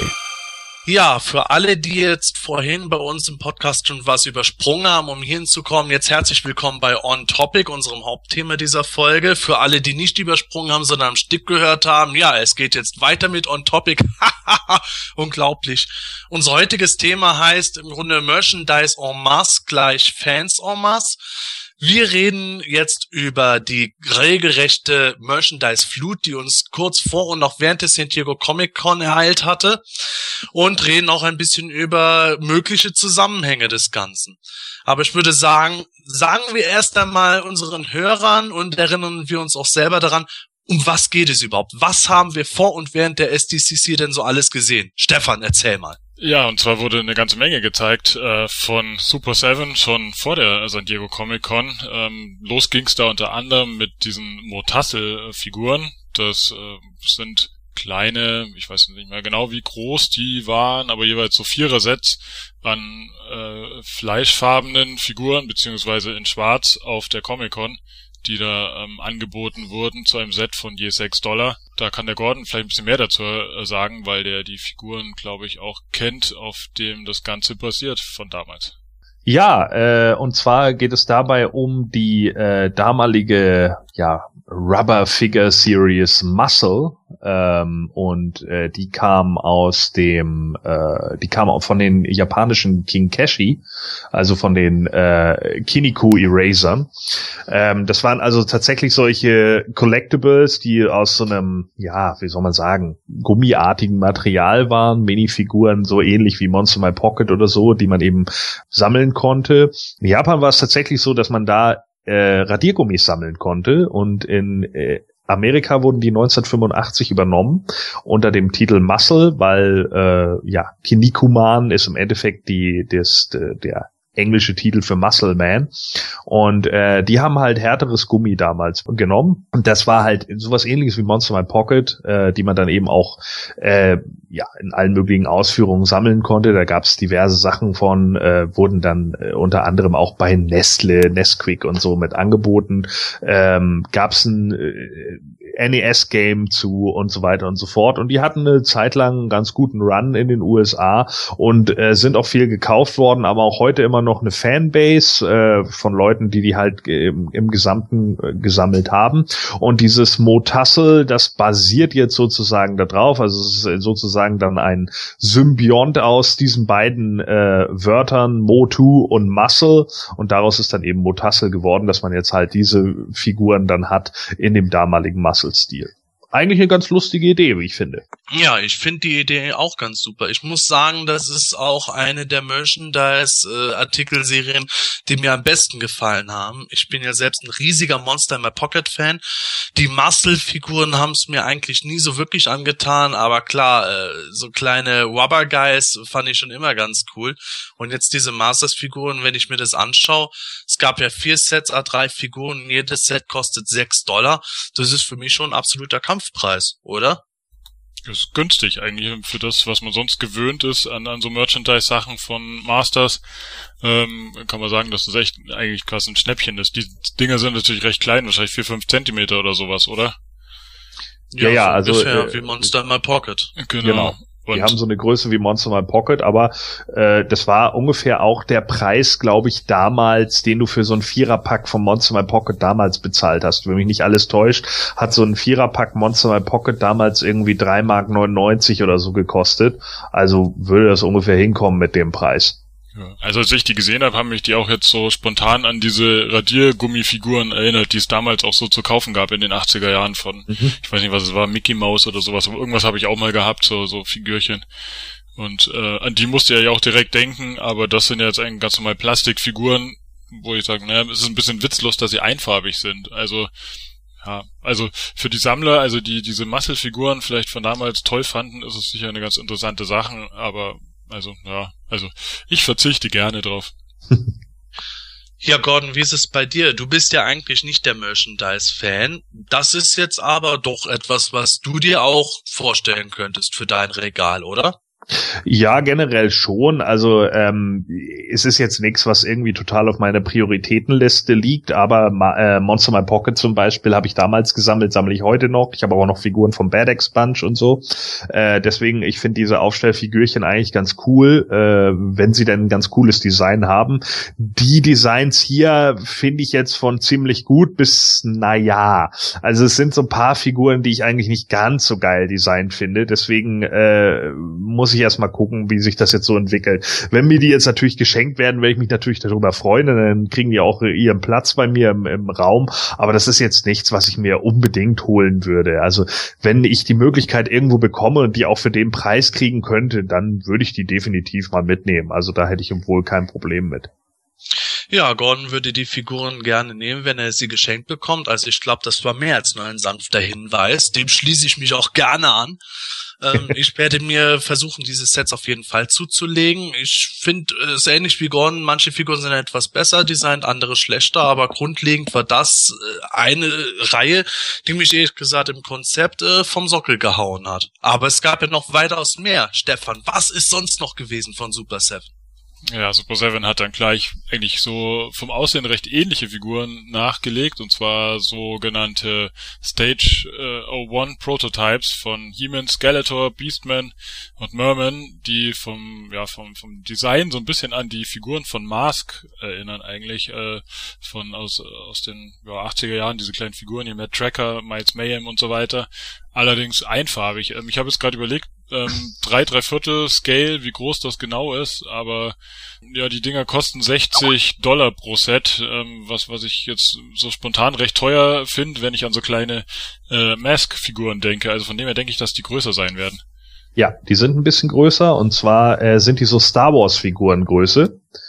Äh, die Reaction äh, Toyline, da gibt es unglaublich viel momentan. Reaction äh, von von Super Seven hat halt etliche Filme zum Beispiel jetzt gerade irgendwie rausgebracht als als äh, Actionfiguren zum Beispiel, die alten Alien-Figuren sind ja da drunter nochmal erschienen, die, die es damals geben sollte und die es dann nicht auf den Markt geschafft haben. Damit hat es im Endeffekt wieder angefangen. Die hat man äh, neu aufgelegt sozusagen und dann eben rausgebracht und das hat eine ganze Welle von äh, Kenner-ähnlichen Actionfiguren äh, von Reaction. Witzigerweise ist Reaction auch in einem Kenner-Schriftzug geschrieben äh, äh, auf den Markt gebracht. Also so unter anderem gibt's da irgendwie, was weiß ich, die Klapperschlange oder Zurück in die Zukunft, äh, die Horror-Ikonen wie Jason Voorhees, wie Michael Myers, äh, Freddy Krueger und so weiter und so fort. Und da sind halt natürlich unglaublich viele äh, Einzelfiguren. Ich glaube auch Pulp Fiction und sowas ist alles schon rausgekommen. Und äh, da sollen jetzt eben He-Man, Skeletor, Beastman und Merman auch in diesem 70s Kenner-Look rauskommen. Also so wie, wie damals eben die ähm, die Star Wars Figuren. Die werden natürlich jetzt, das Prototyp-Set kostet jetzt 60 Dollar. Normalerweise liegt der Preis pro Figur immer so bei 9,99. Äh, also denke ich mal, die sind wahrscheinlich einfach nur teuer, weil es tatsächlich die Prototypen sind. Ja, ich muss ja sagen, ich finde dieses Konzept der Reaction-Figuren grundlegend sehr genial. Es gibt auch äh, immer wieder Kritikpunkte, dass halt gerade bei den menschlichen Figuren über verschiedene Brands hinweg die Gesichter doch relativ gleich sind. Aber dieser Start mit der damals ja eben überhaupt nicht wirklich für Kinder tauglichen äh, Alien-Toyline, dass die dann doch mal realisiert wurde jetzt nachträglich, wie du gesagt hast, damit hat es angefangen, das fand ich schon cool und dass das jetzt auf jeden Brand ausgelegt wird, ist natürlich ein bisschen zeigt aber auch, was das für ein Riesentrend ist. Ich muss jetzt sagen, diese äh, Reaction-Versionen der Masters, ich finde die von der Grundidee her eigentlich ganz lustig. Super Seven hat es ja damit äh, jetzt erklärt, was wäre gewesen, wenn Mattel He-Man und Co. ursprünglich in dem Stil designt hatte, äh, wie die Star Wars-Figuren von Kenner, bevor sie dann zu den äh, mächtigeren Körpern übergegangen sind. Ich glaube aber nicht so ganz, dass ich mir die bemalten fertigen Versionen kaufen werde. Oder wenn, dann kann ich mir gut vorstellen, dass ich sie zumindest mock lasse, also original verpackt. Aber Gordon, ist das was, wo du sagst, oh, das trifft deinen Sammlergeschmack, das passt vielleicht sogar zu manchen Toylands, die du schon hast dazu, oder verzichtest du lieber? Also erstmal, du solltest natürlich sowieso alles mock lassen. Äh, zum anderen, ähm, ja, also generell, ich habe ja auch ein paar von den Reaction-Figuren, also das Alien zum Beispiel habe ich ja auch. Ähm, die habe ich irgendwie mal gekauft. Ich glaube, auf Planet Eternia hat es mal eine angeboten und auch für einen annehmbaren Preis, glaube acht Euro oder so, Mock. Und da habe ich dann gesagt, jo, die nehme ich dann, äh, weil dafür finde ich sie einfach lustig genug. Ähm, das ist halt auch so ein Ding. Wenn die mir mal irgendwo über den Weg laufen oder sowas, würde ich definitiv nicht ausschließen, mir die zu holen. Ich finde sogar die Prototypen eigentlich ganz gelungen, weil sie ja im Endeffekt die Hauptfarbe der jeweiligen Charaktere haben. Also He-Man tatsächlich in den Hautfarben, Merman halt in diesem äh, Grün, Beastman im Orange, Skeletor in Blau. Also selbst das passt für mich irgendwie bei den Prototypen im Gegensatz zu anderen äh, Sachen, wo dann irgendwelche wilden Farben durcheinander gemischt werden. Äh, finde ich die sogar die Prototypen eigentlich ganz gut und ich bin sonst eigentlich kein Prototyp-Fan. Stefan, ist das etwas für dich jetzt oder sagst du, nee, dieses Konzept passt dir überhaupt nicht zu Moto?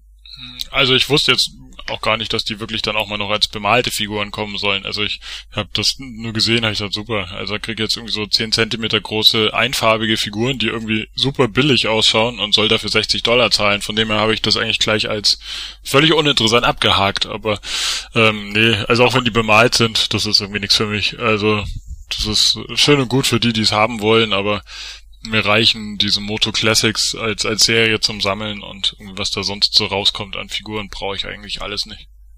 Ja, also man muss da natürlich einfach tatsächlich auch sagen, hier geht's jetzt wirklich nur darum, das ist ein Nostalgie-Flair. Ne?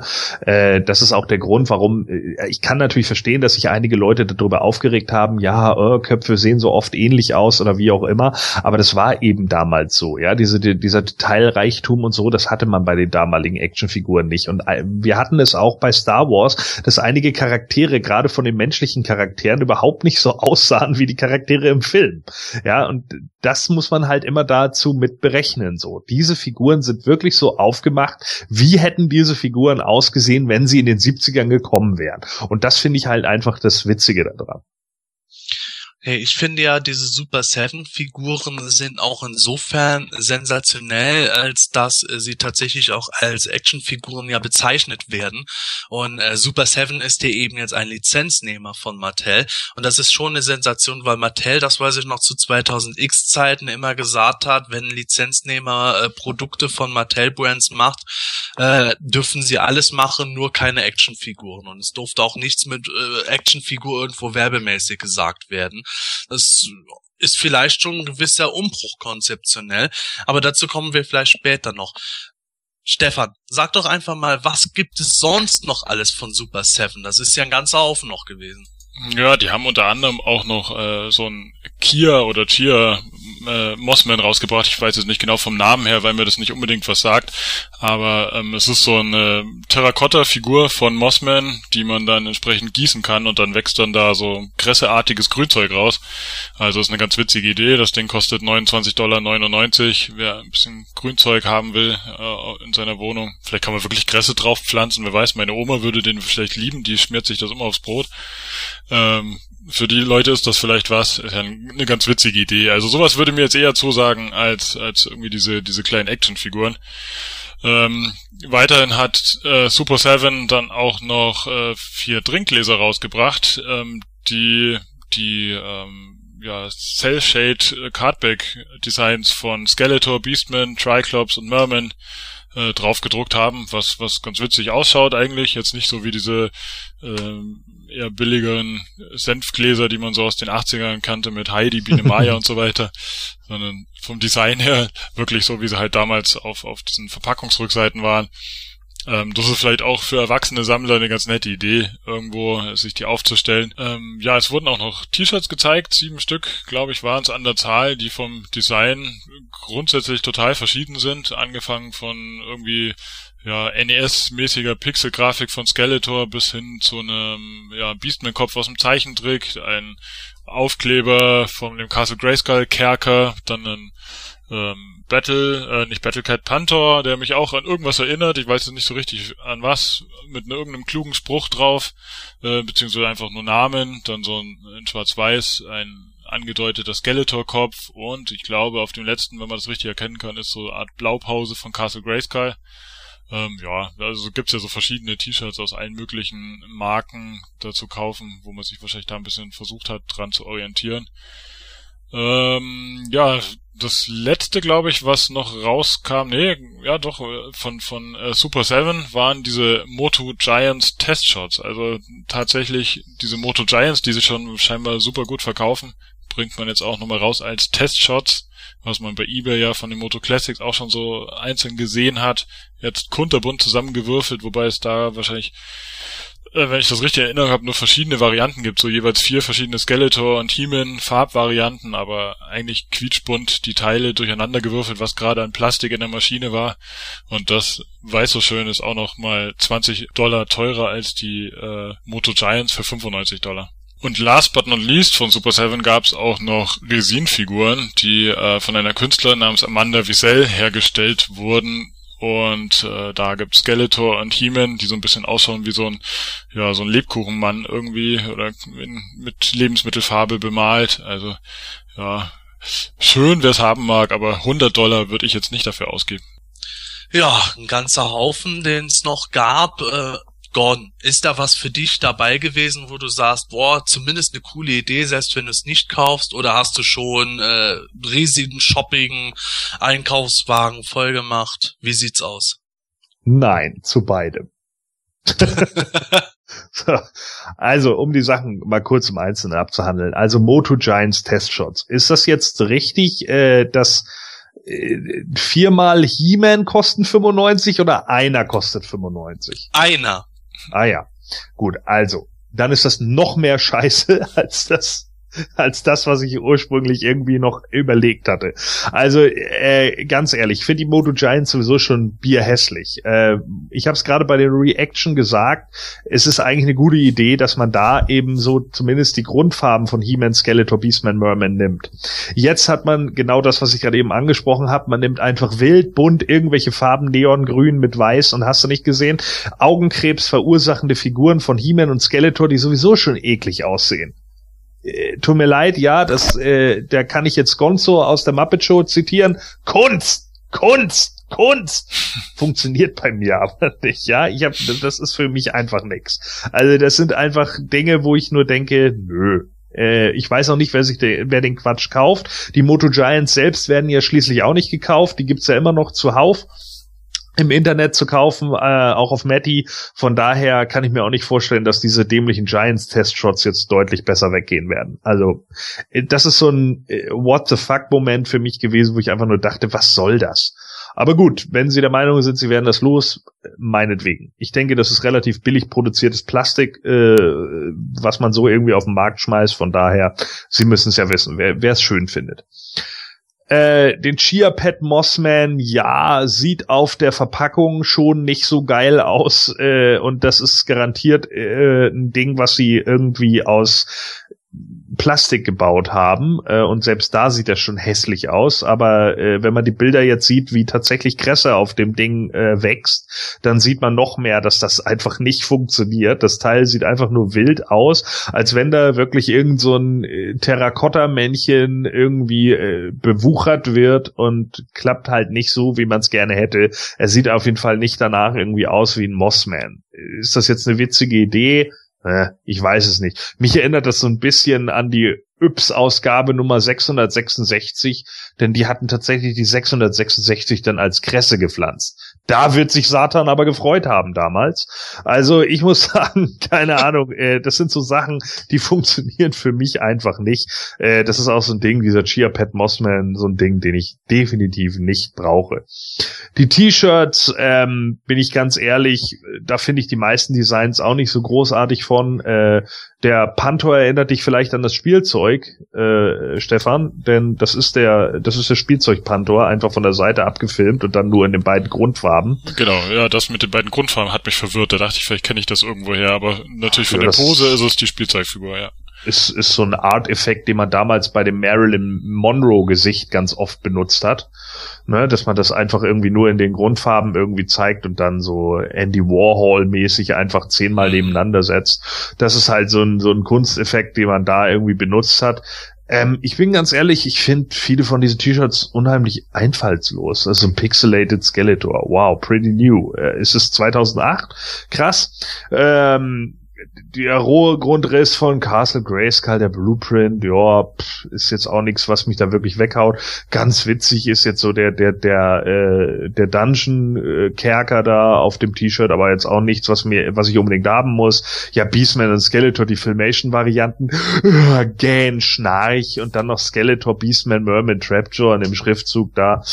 Naja, also ganz ehrlich, da hab ich auf diversen anderen Ripped Apparel oder so oder Red Bubble oder wie sie alle heißen, es gibt ja mittlerweile so viele Customizer, Comic, äh, äh, T-Shirt Shops im Internet, Cartoon T-Shirt Shops, die deutlich bessere T-Shirts hergestellt haben, deutlich witzigere Symbole auch hatten, bessere Ideen. Also da muss ich ganz einfach sagen, und das für, und, und vor allen Dingen für 25 Dollar das Stück, da kriegt man bessere Shirts mit genau der gleichen Qualität für 10 Dollar. oder 11. Und das finde ich einfach nur bitter. Das ist eine Abzocke mit 25 Dollar und auch dafür, dass die dann auch noch so unfassbar eintönig und langweilig sind. Äh, also ganz klar, nein. Äh, dann haben wir noch diese äh, ultra hässlichen Resinenfiguren von He-Man und Skeletor von Amanda Wiesel. Äh, die hat sich da wahrscheinlich irgendwie rausgewieselt, ja. Ich habe keine Ahnung, wie sie die Dinger hergestellt hat und nach welchem äh, nach welchem Vorbild. Ich weiß nicht, wer das hübsch findet. Äh, die Dinger sind pottenhässlich. Und warum man dafür 100 Dollar hinstellen soll, ich habe keine Ahnung. Ich weiß auch nicht, was Amanda Wiesel währenddessen geraucht hat, aber auf jeden Fall sollte sie weniger nehmen. Oder mehr, je nachdem. Äh, und ansonsten haben wir am Schluss noch die vier Gläser mit den Cross-Sell-Bildern. Äh, das ist das Einzige, was mich irgendwie interessiert. Äh, wobei ich auch sagen muss, 40 Dollar für vier Gläser finde ich auch schon ganz schön happig. Also dafür, dass da irgendwie nur so ein Bildchen drauf äh, äh, gedruckt ist. Denn wie Stefan es vorhin schon richtig gesagt hat, in den 80er Jahren hat man damit immerhin noch eine Senffüllung dazu bekommen, ja. Also das könnt, könntet ihr euch mal eine Scheibe von abschneiden, Super Seven, ja, wenigstens ein bisschen Super Seven Senf noch mit reinkleistern. Dann wäre das ja vielleicht mal was. Also ich meine, ich finde die natürlich geil, einfach weil, weil das ein, diesen Vintage-Flair hat, ja. Und ich finde die Backcards, die alten, selbst gezeichneten Backcards, diese, diese Vintage-Figuren äh, finde ich unglaublich cool. Aber äh, wie gesagt, ist mir das jetzt für vier Gläser 40 Dollar wert? Nee, schwer zu sagen. Also ich würde da eher sagen, nein.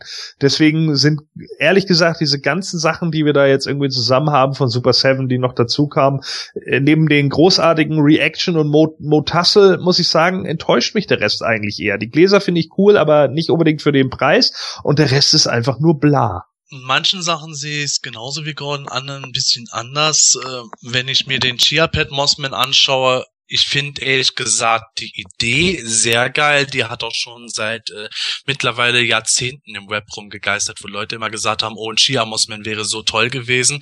Das war für mich ein No-Brainer. Ich finde nur den Preis einfach maßlos übertrieben. Auch wenn dieses Terracotta-Grundgerüst äh, aussieht wie die Mossman Vintage-Figur, aber der Preis ist für mich da übertrieben.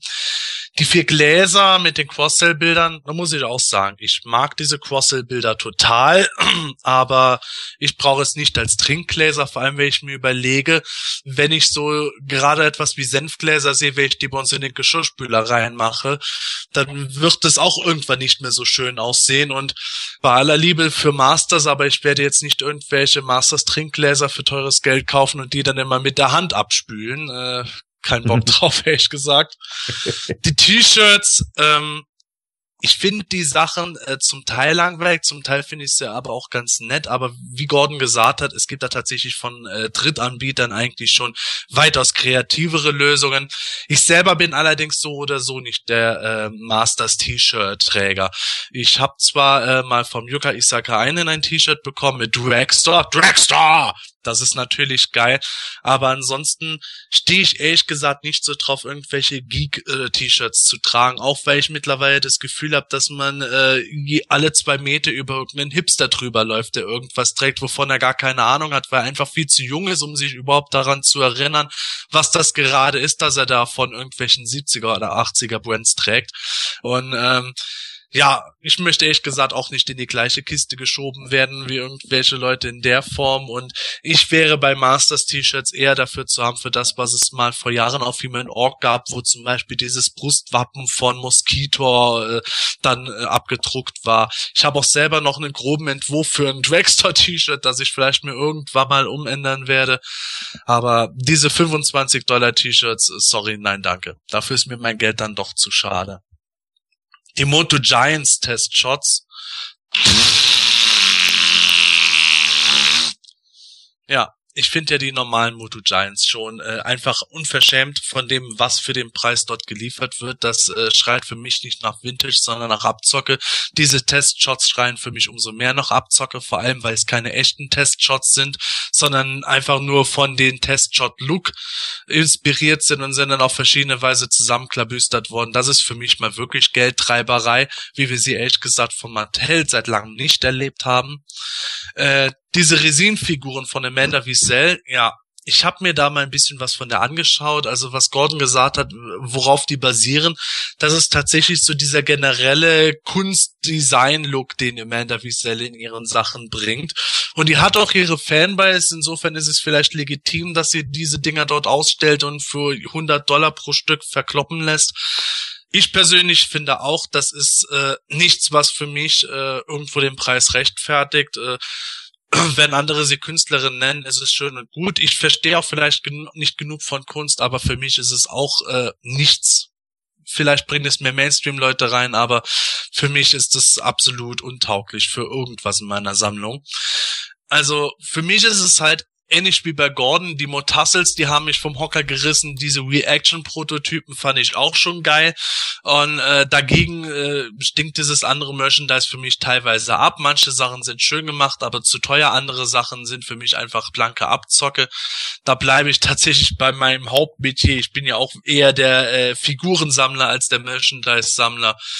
Und insofern, Motassels und Reaction hat mich am meisten gerissen. Naja, äh, du sagtest jetzt gerade, äh, das ist äh, Amanda Wiesels Stil, also dass sie die He-Man und Skeletor-Figuren so rausbringt. Aber ganz ehrlich, dann ist Amanda Wiesels Stil einfach scheiße. Tut mir leid. Also ich glaube auch nicht, dass das in irgendeiner Weise irgendwie Mainstream-Fans mehr anziehen wird oder so. Ja, dieses äh, komische, verschrobene, das muss jetzt irgendwie da äh, mit reinpassen, damit ich so eine abstrakte Welt im, im Kleinkinder-Look irgendwie hab. Glaube ich einfach nicht, dass das wirklich irgendwie passen wird. Also und vor allen Dingen nicht für die Kohle. Das ist für mich auch wieder so ein merkwürdiger Outsider-Scheiß, wo irgendjemand jetzt glaubt, dass er, weil er gesehen hat, Mensch, da wird gerade Geld mitgemacht, versuche ich jetzt einfach mal mit auf den Zug aufzuspringen und guck mal, wie viel sich dadurch machen lässt. Wer es kaufen will, bitte, aber ich finde das einfach ätzend. Ja, also mir hat diese Amanda Wiesel eigentlich auch überhaupt nichts gesagt. Also ähm, und wie du schon sagst, also diese ganzen Sachen, die da von Super Seven vorgestellt wurden, also sind für mich einfach wahnsinnig teuer, wo ich mich wirklich frage, wer kauft das? Also irgendwie, ähm, ich habe ja vorhin auch noch so ein paar Sachen vergessen. Ähm, es gab auch noch so eine äh, Skeletor Soft Vinylfigur, also die ist irgendwie gerade mal 13 Zentimeter ungefähr groß. Ähm, quietschgrün und das blöde Ding soll 60 Dollar kosten. Also da denke ich mir, irre. Also ich frage mich immer, ob sich das wirklich lohnt für diese Firma, diese Sachen zu produzieren und noch genug Käufer für das zu finden, ähm, dass sich dieser ganze Spaß rentiert. Außer die sind wirklich so günstig in der Produktion, dass sich das lohnt, wenn da irgendwie ähm, 30, 40 Leute zuschlagen. Naja, man sagt ja, irgendeinen findet man immer. Wenn man äh, nicht so viele Exemplare produziert hat, ist die Wahrscheinlichkeit natürlich größer, dass man dann äh, vier Leute findet, die bereit sind, 100 Dollar für etwas auszugeben, als dass man jetzt äh, 1000 Leute findet, die 50 Dollar dafür ausgeben wollen. Vielleicht ist das der Grund. Aber gerade was jetzt diese äh, Designfiguren dort betrifft von Amanda Wiesel, meine Frau, die äh, arbeitet ja als Journalistin und betreut dabei auch auf das Kunstressort. Und die hat bei sowas schon des Öfteren gesagt gehabt, ja, ähm, da wird gern von Kunst geredet, aber im Grunde ist es Kunsthandwerk. Und äh, sie ist dem auch sehr kritisch gegenüber gewesen, als ich ihr das gezeigt hat, dass sie gesagt hat, naja, äh, nur weil sich jemand äh, da hinstellt und sagt, das ist Kunst, muss das noch nicht Kunst sein. Für sie ist das eben auch Kunsthandwerk gewesen. Und ich denke, das beschreibt es ganz gut. Ja, Stefan, Super Seven, ganzer Haufen Kram rausgebracht, aber es gab ja noch andere Hersteller mit Merchandise. Was gab's noch? Gab sogar, aber es gab sogar noch was von Super Seven, was ich vorhin nicht erwähnt habe. Und zwar gab Was? ja, ja. Nein! einen haben wir noch. und zwar ähm, gab es auch noch ähm, einen Stinkor Duftbaum. Also vielleicht ähm, denkt jetzt irgendjemand an den Baum, den man sich hinstellen kann, der noch irgendwas riecht. Aber nee, das ist so ein, ja, wie diese Wunderbäume, die, die man aus einigen Autos kennt. Und diesen Geruch dazu hat jetzt wahrscheinlich auch jeder in der Nase. Ich weiß nicht, wie der Stinkor riecht, ob der nach Stinkor riecht oder auch wie dieser Wunderbaum und einfach nur ausschaut wie ähm, Stinkor. Also Im Prinzip ist das äh, so ein äh, Duftbaum, den man sich da hinhängt, also ein plattes, zweidimensionales Drum, wie so ein Wunderbaum, der im Design ein bisschen einem äh, Moto Minis Stinkor, den es eigentlich nie gab, ähnelt. Aber wenn der mal rauskommen sollte irgendwann, würde der wahrscheinlich so aussehen. Vielleicht ist es deswegen noch für den einen oder anderen interessant. Aber ich tue mich so ein bisschen schwer mit dem Gedanken, also wenn mein Auto nach Stinkor riechen würde. Also so toll fand ich den Duft jetzt auch nicht. Hm. Der Gedanke stinkt dir, oder? Ja, schon irgendwie. Also gerade wenn da die Sonne drauf knallt, also diese Wunderbäume sind ja schon eklig genug. Also dann noch ein Stinker-Mief dazu. Also mh, ja, für Liebhaber. Ja, ich persönlich finde ja, dass Wunderbäume im Auto der Begriff des Spießertums sind. Äh, wer jetzt einen Wunderbaum in seinem Auto hängen hat, möge es mir verzeihen, aber bei mir war das in der Kindheit tatsächlich äh, so gewesen. Das ist jetzt nicht gegen euch gemeint, ihr werdet bestimmt eure Gründe dafür haben. Aber äh, diese, dieser Gedanke im Hinterkopf für mich würde dafür sorgen, dass ich jetzt nicht so viel Lust auf einen Stinker-Duftbaum hätte. Gordon, wie ist es auf Sylt? Überdeckt das den Geruch der Touristen? nee, also ich bin auch keiner, der sich diese Sachen ins Auto hängt. Äh, ich finde auch, dass die die Luft in keiner Weise verbessern. Ganz im Gegenteil. Äh, ich finde, wenn man den Kram zu lange einatmet, kriegt man eher Kopfschmerzen. Ähm, also ich mag das auch überhaupt nicht. Das riecht für mich einfach immer nur chemisch. Äh, wie ich gehört oder gelesen hatte, besser gesagt, in einem Forum soll er tatsächlich nach Stinkor riechen. Also so wie das Mossman Deo halt nach Mossman riecht, äh, soll der angeblich nach Stinkor riechen. Aber besch beschwören kann ich es nicht, weil ich ihn äh, selber nicht habe und mir auch nicht zulegen werde. Was diesen äh, Skeletor Soft Vinyl angeht, den äh, grünen, da ging es ja darum, und das ist auch schon wieder, finde ich, unglaublich tief in die Nerdkiste gegriffen. Da geht es um so eine What-If-Story. Also was wäre gewesen, wenn äh, Skeletor damals in den 70ern oder Anfang der 80er in Japan rausgekommen wäre? Welche Firma wäre dann groß genug gewesen in Japan, um Skeletor und He-Man rauszubringen?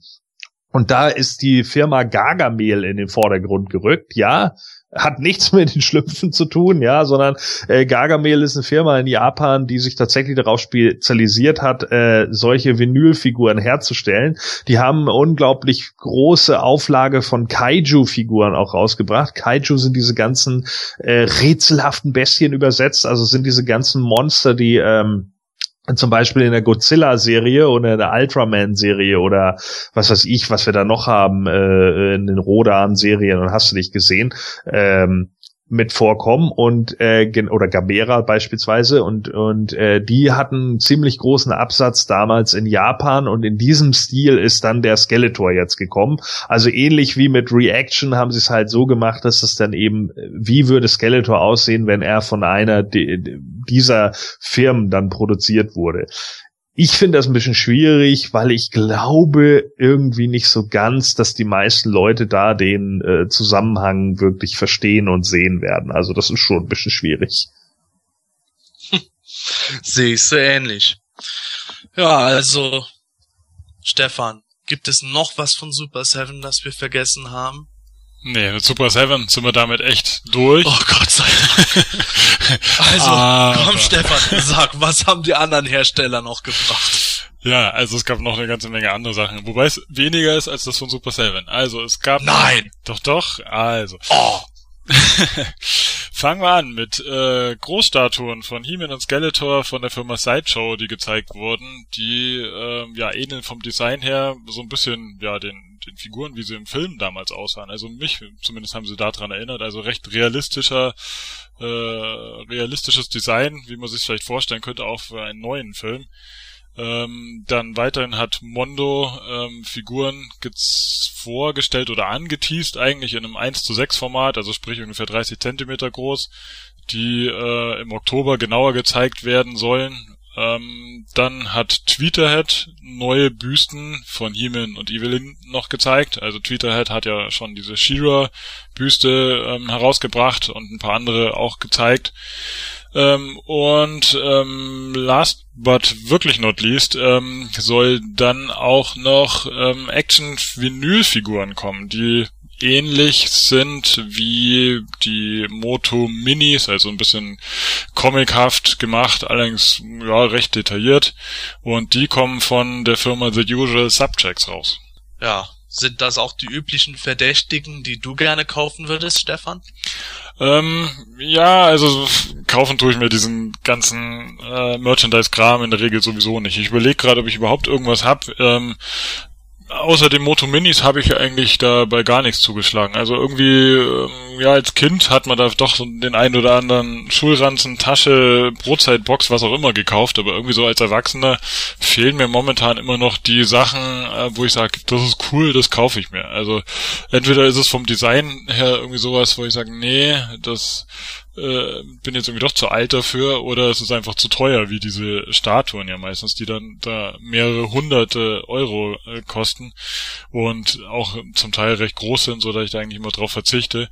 Ähm, trotzdem, sag ich mal so rein optisch, finde ich die jetzt ganz interessant, diese ähm, Großstatuen, die da gezeigt wurden von, von Sideshow, die wie gesagt, wirklich jetzt so für mich auf den ersten Blick mal ähm, ja ein Design zeigen, wo ich mir vorstellen könnte, sowas könnte man jetzt äh, in einem Spielfilm umsetzen, so, ohne dass es total kindisch wirkt, äh, wenn man jetzt Skeletor mit hellblauer Haut und so weiter da rausschickt. Ähm, ja, diese Mondo-Statuen muss man eben schauen, was da ähm, mal draus wird. Momentan hat man eigentlich nur einen Teaser von einem Zauberschwert gesehen und äh, Skeletors Brustharnisch und einen Kopf von äh, He-Man, allerdings auch nur jetzt so als als ja, Wasserfarben Zeichnung sozusagen. Muss man mal gucken, was da wirklich draus wird. Diese, diese 30 Zentimeter Figuren sind ja üblicherweise dann so Figuren, die dann oft mit Stoffbekleidung und sowas auch rauskommen und dann irgendwo in einer Preisklasse von um die 200 Dollar liegen, wo ich dann auch wieder aussteige. Aber äh, ich würde sowieso da eigentlich nicht zuschlagen, weil es mir jetzt einfach mit den Moto Classics reicht. Ich habe keine Lust, nochmal eine neue Serie anfangen zu sammeln. Also es ist schön, dass sowas kommt. Vielleicht kommen da halt vier, fünf Figuren für Leute, die das sammeln mögen, aber ich halte mich da eigentlich mal ziemlich raus. Was ich jetzt so ganz witzig finde, sind diese ähm, kleinen äh, Figuren von äh, The Usual Subjects. Also die haben recht, ich weiß nicht, was man da bisher gesehen hat, war glaube ich so ein He-Man, irgendwie ein Trapjaw wurde mal gezeigt, glaube ich, auch als als äh, Entwurf und der Skeletor. Aber ich glaube auch ein Triclops. Ja, vielleicht, ich weiß es nicht genau. Die die die anderen drei habe ich jetzt mal gesehen und von dem He-Man gibt's glaube ich auch schon so so ein 3D-Rendering. Das ist glaube ich noch nicht die endgültige Figur, aber ja, so ein wie soll man sagen, irgendwie erinnert er mich an Bubi Blauschuh von, von Regina Regenbogen. Irgendwie halt dieser große Kopf mit breiten Grinsen, große blaue Glubschaugen, so ein bisschen Manga-Stil irgendwie. Ähm, ja, die sehen ganz putzig aus irgendwie. Das ist irgendwie sowas, wo man sagt, naja gut, wenn sie nicht die Welt kosten, kann man sie sich vielleicht irgendwo auf den Schreibtisch stellen. Aber ähm, ja, ich habe jetzt wie gesagt irgendwann dann bei den Moto Minis schon mal zugegriffen, wo ich eigentlich auch erst gar nicht wollte. Und nochmal was kaufen werde ich, glaube ich, nicht. Also ich finde, das ist jetzt so eine ganze Merchandise-Flut, die da rauskommt und ähm, ja, ich weiß, weiß immer nicht, ob man wirklich so viel Geld damit verdienen kann. Also es wirkte jetzt bei der Comic-Con so, weil da wirklich so viel rauskam und vorgestellt wurde, wo ich mir dachte, da muss echt noch Kohle gemacht werden können. Ja, da sprichst du schon einen Punkt an, zu dem wir gleich kommen werden. Ob man damit jetzt auch wirklich das ganze Geld machen kann, ob es so viele Leute gibt, die das kaufen wollen.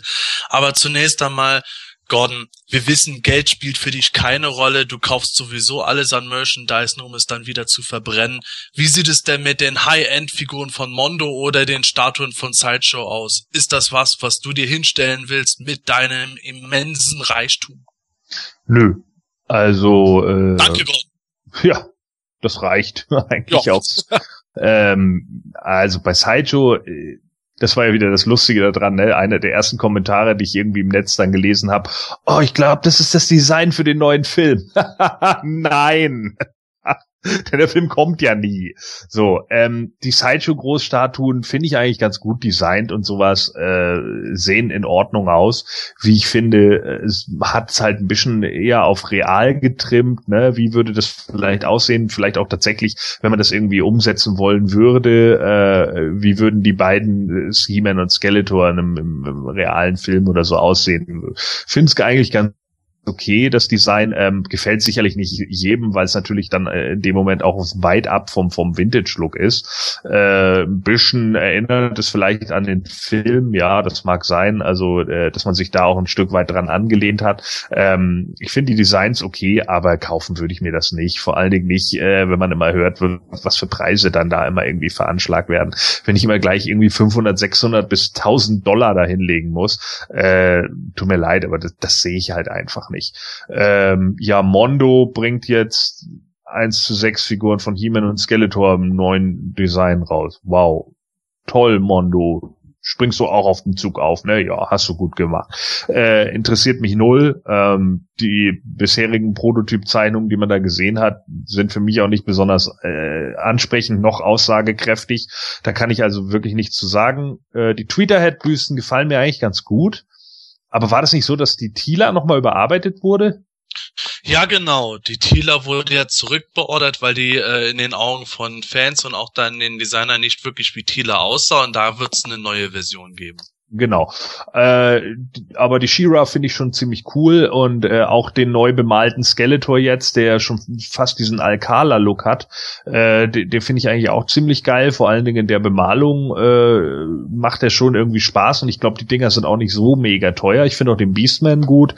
Äh, selbst das He-Man-Design äh, finde ich bisher, äh, natürlich ist er noch unbemalt, äh, genauso wie Evelyn, aber die sehen eigentlich alle ziemlich cool aus. Äh, das sind für mich bisher eigentlich so die Figuren, die ich noch am meisten von denen mag. Also wo ich wirklich sagen würde, ja, okay, das könnte ich mir theoretisch sogar noch mal vorstellen, wenn ich dann Platz hätte oder so und Bock darauf hätte. Aber ganz ehrlich, äh, das ist halt auch nichts wirklich, was da irgendwie für mich in Frage kommt. Naja, Unusual Suspect, Action-Figuren, ja. Es ist jetzt wieder die Mischung zwischen den Minis und den Wobbleheads. Äh, jetzt hat man halt wieder irgendwelche cartoonisierten, comicartigen Figuren, die man sich halt wieder auf den Schreibtisch stellen kann. Also ich weiß gar nicht, wie groß dieser Schreibtisch sein muss, wenn man alle von diesen Toylines äh, sammeln will. Äh, Wer es mag, gerne, aber für mich persönlich ist das einfach nur bla. Ich brauche diesen Look nicht mehr. Ich finde den Look auch mittlerweile komplett abgegriffen. Das gibt mir halt einfach nichts mehr. Ja, ich muss auch sagen, äh, diese Action-Vinyl-Figuren reizen mich bisher nicht so wirklich. Vielleicht auch, weil ich schon gesehen habe, auf welche Weise sie äh, ähnliche Figuren von anderen Toylands angeboten haben. Die waren mir dann doch ein bisschen zu teuer, um das überhaupt komplett sammeln zu können. Und ähm, die Büsten von Heman und Evelyn, die wir gesehen haben, die unbemalten Version von Tweeted finde ich auch ganz gut. Ich mag die Tweeted-Büsten sowieso und fand auch den ersten Thieler-Wurf, der fast erschienen wäre, ganz gut. Aber ähm, ist für mich jetzt auch preislich nicht drin, dass ich jetzt da noch anfange. Ähm, die Sideshow-Großstaaten, da muss ich ehrlich sagen, da spielt mich, glaube ich, etwas gegen den Strom, weil bisher immer viel gesagt wird, wow, super toll, super detailliert, super realistisch. Ja, stimmt alles. Mir sind sie persönlich aber sogar schon wiederum zu detailliert, weil ich eher das Gefühl habe, als äh, würde das alles ein bisschen zu sehr auf dem ähm, momentan immer noch beliebten World of Warcraft-mäßigen Designstil äh, hinlaufen, wo ich sagen, naja, ich bin mir nicht sicher, ob die dann wirklich so zeitlos sind oder es nicht ähnlich wie bei manchen 2000X-Designs so sein wird, dass man irgendwann sagt, ja, das war zu der Zeit halt Indie so zu designen, aber irgendwo bringen die jetzt auch nichts mehr. Also für mich wäre da ein bisschen weniger was mehr gewesen. Äh, ich brauche es auch überhaupt nicht, dass es als alles so ganz klassisch aussieht. Ich finde die Grunddesigns, wie gesagt, gut. Nur äh, ein paar Verzierungen so sind mir dann doch ein bisschen too much, als dass es für mich jetzt äh, in dem Sinne realistisch noch wirkt. Die Mondo-Figuren, äh, es gab ja da schon lange Gerüchte, dass so äh, High-End-Figuren mit dem Stoffkleidung so erscheinen könnten. Äh, damals eher im Zusammenhang äh, vom Design des 87er Kinofilms. Jetzt gibt es da eben neue Designs. Die Teaser bisher finde ich schon mal ganz interessant. Ich warte natürlich dann noch weit aus äh, länger ab, um da mehr von zu sehen. Aber meine Neugierde ist zumindest mal geweckt. Preislich 200 Dollar Minimum, eher mehr. Es ist natürlich für mich dann jenseits von Gut und Böse. Das kann und will ich mir dann einfach nicht leisten. Da gehe ich dann doch lieber ein paar Mal mit meinen Kindern essen oder ins Kino oder so, als dass ich mir diese zwei Figuren für ein Schweinegeld hinstelle. Aber ich kann mir vorstellen, von dem, was bisher gezeigt wurde, dass mir diese Mondo-Figuren gestalterisch äh, sogar besser gefallen werden als die Sideshow-Artikel. Ja, jetzt haben wir schon ausgiebig darüber geredet, was jetzt überhaupt alles gekommen ist in den letzten Wochen und wie es uns gefällt. Stefan hat es vorhin aber mal angedeutet. Jetzt geht es auch noch um die Frage, Wer kauft das? Gibt es dafür genug Abnehmer? Ist das Fandom mittlerweile so groß wieder, was die Masters betrifft, dass diese ganzen Hersteller äh, große Erfolgsaussichten auf ihre Produkte haben? Ist Masters of Universe vielleicht jetzt auch äh, nicht mehr totgesagt, sondern lebendiger denn jeweils wieder mehr Mainstream angekommen ist? Wie seht ihr die Sache? Ähm, ja, also man könnte so ein bisschen den Eindruck gewinnen, irgendwie finde ich, als äh, würde das Ganze wieder lebendiger sein, als man dachte. Also ähm, ich finde, es war jetzt vor der Comic-Con immer so ein bisschen Endzeitstimmung, so ja, Moto Classics sind jetzt dann eh zu Ende, wer weiß, was jetzt da noch kommt. 2016, das ist eh nicht mehr viel und ja, und der Film, wenn er dann irgendwann mal kommt und ähm, jetzt wurde da plötzlich eigentlich nochmal so eine große Welle vorher losgetreten mit allen möglichen äh, Artikeln, wo ich mir selber immer dachte, ähm, hä, ja schon Merchandise, aber wer kauft denn so so so so Randgruppen-Merchandise irgendwie so, also Sachen, die die jetzt nicht wirklich äh, die die breite Masse, glaube ich, ansprechen. Und dann kommt da noch so viel davon und auch für richtig viel Geld und ähm, dann hat dann Mattel selber auf der Comic Con auch eigentlich wesentlich mehr neue Sachen vorgestellt, äh, als als ich äh, jemals erwartet hätte vorher. Und dann auch noch Snake Mountain und solche Sachen. Und wenn man, äh, finde ich, auch die Leute von Mattel gehört hat, klang das alles so, ja, ist alles gar nicht so schlimm, wie, wie Scott Knightley vorher erzählt hat. Und es läuft alles super und wir bringen dann noch ewig viel raus. Und ähm, kann es natürlich sein, dass die einfach nur versuchen, ein bisschen positive Stimmung rüberzubringen, um vielleicht diesen Eindruck, den jetzt vielleicht nicht nur ich vorher hatte, dass wirklich so ein bisschen Endzeit ist, äh, wieder ähm, auszubügeln, auszumerzen und einfach wieder äh, ja den Leuten sozusagen Mut zu machen, da, da geht noch was und da kommt noch was. Ähm, aber äh, wenn ich jetzt von mir ausgehe, ich werde mir von diesem ganzen Merchandise-Kram, der jetzt da gezeigt wurde, eigentlich nichts zulegen. Zum einen ist es mir entweder zu teuer oder es ist einfach was, was mich vom Design her überhaupt nicht interessiert oder in den meisten Fällen sogar beides. Ja, also für mich ist es jetzt natürlich auch so eine, die Frage, ne? Ähm, du hast ja vorhin richtig die Frage gestellt, wer kauft das tatsächlich? Und äh, ganz ehrlich, ich weiß es nicht, weil ähm, für mich macht es eigentlich keinen Sinn, so viel Merchandise irgendwie rauszuhauen und tatsächlich zu glauben, dass man damit noch irgendwelche Leute hinterm Ofen hervorlockt, die dann plötzlich wieder sagen, oh ja, krass, Mensch, damals, ja, He-Man kenne ich auch noch, dann kaufe ich mir mal Moto Giants Testshots. Nee. So, einfach nee. Und auch irgendwie, ich glaube auch nicht, dass irgendjemand einen Stinkor Duftbaum plötzlich anspricht oder so. Und äh, auch nicht die x-te Büste oder Statue von He-Man und Skeletor wird neue Leute anlocken. Im Endeffekt werden hier wieder genau die gleichen Leute angesprochen wie vorher, außer vielleicht mit den zwei Sachen wie Reaction und Motassel. Ja, weil Motassel ist halt was für die Geeks äh, die halt in dem Moment auf diese kleinen Gummifigürchen stehen und an denen Spaß haben. Die kaufen sich die Dinger. Ich kenne davon äh, ein, zwei Jungs, die wirklich nur solche Figuren sammeln, aber davon dann auch alles. Ja, die haben allen möglichen Kram und die haben halt genau solche Sammlerräume wie bei Planet Eternia eben einige Leute mit, mit Actionfiguren haben die halt Sammlerräume nur mit diesen Figuren. Und das ist auch total lustig, das mit anzusehen. Wenn man dann so sieht, dass es denn da, was weiß ich, eben die Kiniku gibt oder eben auch äh, äh, Muscle selber oder eben Monster My Pocket oder wie auch immer, Bad X Bunch, äh, Trashback Bunch, wie auch immer sie alle hießen. Ähm, bei Reaction sehe ich das ähnlich. Da gibt es dann vielleicht auch welche, die ganz besonders auf diesen Star Wars Flair Style stehen und sich einfach sagen, okay, die kaufe ich. Aber die anderen Sachen sind doch schon relativ ausgefallen. Und äh, wenn sie nicht so ausgefallen sind, dann sind sie eben teilweise auch ziemlich teuer.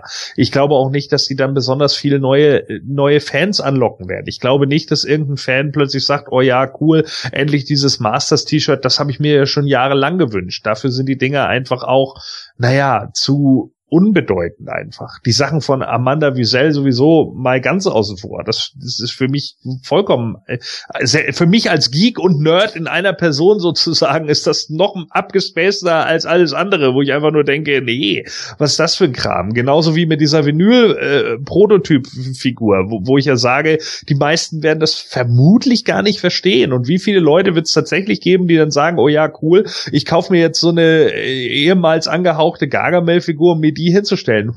Also das ist, das geht alles schon in eine ganz krasse, unfassbar nerdig geekige Richtung, äh, die ich sehr schwer zu begründen finde irgendwie und auch nicht glaube, dass dadurch wirklich ein neues Fandom erschlossen wird. Äh, ich denke, man schröpft hier gerade aus dem Pool, den man jetzt hat, weil man merkt, okay, Mattel macht da irgendwie Kohle mit einer Vintage-Toyline, also schauen wir mal, wer da noch alles mit auf den Zug aufspringen kann. Aber dass sich hierdurch neue Fans oder sowas erschließen, wage ich ganz stark zu bezweifeln. Es wird sicherlich für die Reaction, für die Motassels, wird es sicherlich ein, zwei Leute geben, die die interessant finden. Aber ich glaube nicht, dass dieser Bereich so groß ist, als dass man jetzt sagen könnte, wow, das lohnt sich jetzt, dass wir damit mindestens die nächsten zehn Jahre füllen können. Das ist utopisch. Äh, wer das glaubt, äh, lebt, glaube ich, eher so ein Stück weit jenseits von Gut und Böse. Was diese ganzen Statuen so angeht, ist das für mich nämlich genau das Gleiche. Das ist jetzt seit Jahren so. Es kommt immer wieder irgendeiner und bringt seine Version Version von He-Man und Skeletor. Und ganz ehrlich, wie viele Versionen von He-Man und Skeletor kannst du in deinem Wohnzimmer oder deinem Figurenzimmer oder was weiß ich nicht was stehen haben? Ja, okay, ich glaube, ich habe jetzt acht, weil ich ja die Master of the Universe Classics habe. Aber das das reicht dann auch, ja. Und bei gerade bei solchen Statuen, ich meine, die Classics, die kosten 20 Dollar oder 30 Dollar. Bei solchen Statuen legt man mal eben kurz einen Tausender hin oder was weiß ich, 500 Dollar hin, ja, was trotz alledem irgendwie 480 Euro im Moment sind. Und die müssen sich auch erstmal irgendwie verdienen. Und äh, ich kann mir einfach nicht vorstellen, dass das wirklich dazu führt, dass da neue Leute erschlossen werden. Geschweige denn, dass die Alten auch noch sagen, oh ja, cool, die kaufe ich mir jetzt auch noch. Also das ist für mich in meinen Augen auch ein relativ kleiner Markt. Und ich frage mich, wie sich das alles irgendwie vertreten lässt. Aber scheinbar denken alle, dass sie momentan mit den Leuten, die sie da jetzt haben, Geld machen können. Also versuchen sie wohl alles, was geht. Ich, mich würde wirklich interessieren, in drei, vier Jahren einfach da mal einen Gesamtschnitt von den einzelnen Firmen zu, zu sehen. Einfach nur um mal zu sehen, wie viel hat sich davon wirklich verkauft und hat sich das für euch gelohnt. Ja, ich muss ja sagen, es gibt auch Leute, die tatsächlich dann eine Sammlung nicht im klassischen Sinne haben, von jedem Artikel ein Exemplar, sondern die sich zum Beispiel nur von Skeletor alles Mögliche rausholen. Von kleinen äh, Plastikfiguren bis zu den großen Statuen haben sie alles da, aber eben nur Skeletor. Aber das ist ja doch meistens eher ein geringerer Anteil der Sammlerschaft. Mhm. Ich habe den Eindruck, gerade wenn man die Sachen von Super Seven sieht, äh, dass da auch sehr viel gemacht wurde, um eben generell jetzt mal einen gewissen Hype zu kreieren, weil da so viele so einzigartige Sachen dabei waren. Ich glaube nicht, dass die jetzt äh, künftig regelmäßig Gläserkollektionen rausbringen oder dass sie noch viele andere Chia-Pads machen werden ich kann mich natürlich irren, aber manche Sachen sahen da für mich wirklich aus wie so etwas, wo ich sage, ja, natürlich, dass das im Zuge des San Diego Comic Con jetzt so als einmaliges Gadget gut funktionieren kann, das ist für mich durchaus verständlich. Ansonsten habe ich den Eindruck, dass einfach versucht wird, möglichst äh, viele Bereiche der Sammlerschaft abzudecken. Zum einen die Sideshow-Sammler, die halt eben auch nicht nur einen Brand sammeln, sondern auch äh, brandübergreifend einfach Sideshow-Fans sind. Genau genauso ähnlich wie die Reaction-Sammler. Äh, die Mondo-Sachen werden bestimmt auch Abnehmer finden und so weiter und so fort. Äh, wie Gordon gesagt hat, manche Sachen, glaube ich, sind schon so obskur, dass ähm, da jetzt nicht viel mehr als ein kurzes Leuchtfeuer kommt. Aber wenn ich mir jetzt äh, vorstelle, dass Mattel jetzt gerade irgendwo diese Lizenznehmer da hatte und die Anfragen dann mit Ja beantwortet hat, kann es für Mattel natürlich nur von Vorteil sein, dass möglichst viele Leute möglichst viele verschiedene Produkte rausbringen, die auch eine breite Kundschaft ansprechen, weil ähm, selbst wenn jetzt das äh, nicht so viele Abnehmer letzten Endes finden wird, kann es aber natürlich durch die schiere Masse und durch die weite Streuung dazu beitragen, dass die Masters generell wieder ein bisschen im Vordergrund sind für Leute, die äh, eher am Rande nur mitbekommen haben, ah, da gibt's irgendeine Actionfigurenserie, die mich aber nicht weiter bockt. Das kann natürlich PR-mäßig mittelfristig äh, nicht schlecht sein, äh, um die Masters im General Geekdom wieder mehr zu etablieren. Weil ich finde, äh, das ist bei Motu bisher nicht so gewesen. Es kennt halt so gut wie jeder die Sachen, aber äh, wie präsent äh, das jetzt als Moto Classics Toyland in den letzten Jahren für uns Sammler waren, das, das ist bei anderen Leuten halt total untergegangen, die sich jetzt eben nicht speziell mit Masters of the Universe beschäftigen. Und hinzu kommt für mich auch noch der Faktor, dass bei Sideshow, Mondo, Super Seven etc. natürlich jetzt auch Leute sitzen, die in unserem Alter sind. Die sind selber mit Masters of the Universe aufgewachsen und haben natürlich auch ein gewisses Eigeninteresse dran, jetzt das, was sie sich selber vielleicht auch mal gewünscht haben oder wo sie gedacht haben, oh, das wäre eine coole Sache, auch mal umzusetzen. Also für mich muss nicht allein wirtschaftliches Kalkül dahinter stecken, sondern auch äh, selber ein gewisses Fantum. Ich würde mich aber dagegen äh, verwehren zu sagen, dass Masters of the Universe jetzt äh, wieder Mainstream angekommen ist. Ich sehe diese ganzen Merchandise-Sachen als äh, eine Möglichkeit, es wieder näher an den Mainstream heranzurücken. Gebt Gordon aber recht, dass das ähm, eine kurzfristige Sache auch sein kann. Wenn wir jetzt nämlich Icon Heroes betrachten, die haben auch eigentlich eine ziemliche Masse an Artikeln rausgebracht, aber von denen haben wir jetzt zum Beispiel gar nichts Neues gehört oder gesehen. Ob da jetzt noch mal was erscheinen wird, ist die Frage. Destiny Mountain Kartenhalter und manche von den Schwertern sind eingestellt worden Ursprünglich wollten sie auch Shira Merchandise bringen. Da hat's mich schon gewundert, dass wir da nichts auf der San Diego Comic Con gesehen haben.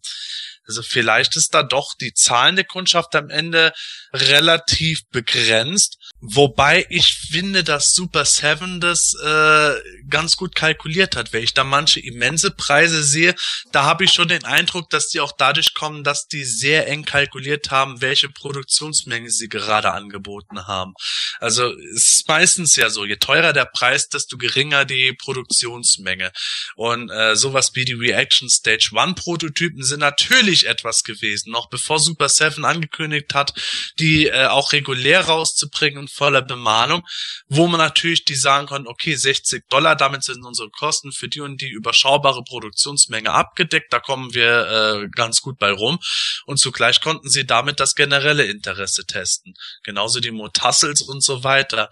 Wenn jetzt plötzlich diese Trinkgläser mit den Cross-Sell-Bildern sich wie geschnitten Brot verkaufen würden, hätte Super 7 natürlich die Möglichkeit, was nachzureichen. Aber ich denke, die Reaction und die Motassel-Figuren sind da tatsächlich die großen Posten, die die höchsten Erfolgsaussichten haben. Bei Sideshow und Mondo äh, wird sich dann halt letzten Endes rausstellen, ob Sideshow dann abgesehen von he und Skeleton noch was rausbringt oder gesagt hat, außerhalb von den Charakteren kommen wir nicht mehr lukrativ irgendwo raus, ähnlich wie bei Mondo. Das äh, wird wirklich sehr spannend werden, auch 2016, weil man kann sich natürlich vorstellen, nochmal eine, eine Shiva von Sideshow zu haben, einen Mondo Hordak und so weiter. Aber ähm, ja, die Frage ist, wie mainstreamig wird sich das halten und wie wird es außerhalb der Moto-Hardcore-Sammlerschaft dann aufgefasst werden oder wird es dann halt sein, dass, wie ich es mal am Anfang gesagt habe, einfach ein paar Hipster mit Masters-T-Shirts rumlaufen und darüber hinaus sich aber für den Brand nicht interessieren.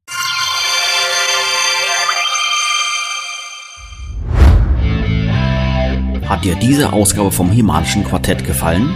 Dann unterstütze jetzt unseren Podcast mit deiner Bewertung und deinem Kommentar.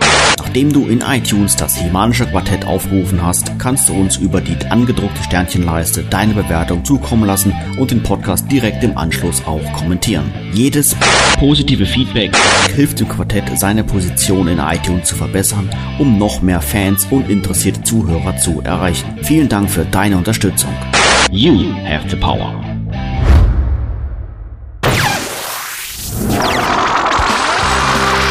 Das Semanische Quartett. Präsentiert von planeteternia.de. Tja, und damit sind wir auch fast am Ende unserer Sommerferienfolge angelangt. Aber keine Bange, wir werden bald wieder aus dem Urlaub zurück sein. Und natürlich erwartet euch die nächste Folge auch dann recht bald. Beziehungsweise, zumindest bis Mitte September müsst ihr euch noch gedulden. Wird Manuel dann auch wieder dabei sein und moderieren? Äh, ich denke schon. Na Gott sei Dank. ja, bei uns mitgeredet hat heute wieder einmal unser Cutter, der Stefan Basener, aka Moment mal, Gordon, was soll das denn heißen mit Gott sei Dank? Keine Sorge, Sebastian. Ich finde, du hast das schon ganz gut gemacht, äh, heute mal als Vertreter von Manuel. Aber das nächste Mal wird der ja dann auch wieder mit dabei sein. Ähm, ich habe mich trotzdem gefreut, dass ich heute mal einspringen durfte für ihn, wenn auch nicht als Moderator, aber mal so mal wieder im Vordergrund mitzumachen. Und alle, die uns jetzt vielleicht auf irgendwelchen Strand liegen, noch im Urlaub hören, gerade die Bayern und aus Baden-Württemberg haben ja noch Urlaub jetzt, wenn ihr diesen Podcast hört. Euch wünsche ich noch einen schönen Urlaub und eine gute Reise. Ja, gute Reise und ähm, was leider nicht in der Biografie stand, äh, Twistoid hat auch von Skeletor einen künstlichen Magen bekommen, womit er dann noch essen gehen konnte. Und da war er neulich mal im Steakhouse und da wurde er gefragt, wie möchten Sie Ihr Fleisch denn haben? Medium? Und da sagte Twistoid, nein, roh nur. Ja, äh, ja, das fand Ronor überhaupt nicht so witzig. Jetzt ja als Rotan, ne, sich dann auch noch über seinen ursprünglichen Namen äh, lustig zu machen. Und da ist er so wütend geworden, dass der gekocht hat vor Wut. Und da war er dann Garta. Wer jetzt nicht weiß, was das ist, der googelt das bitte, genau wie den Cybian.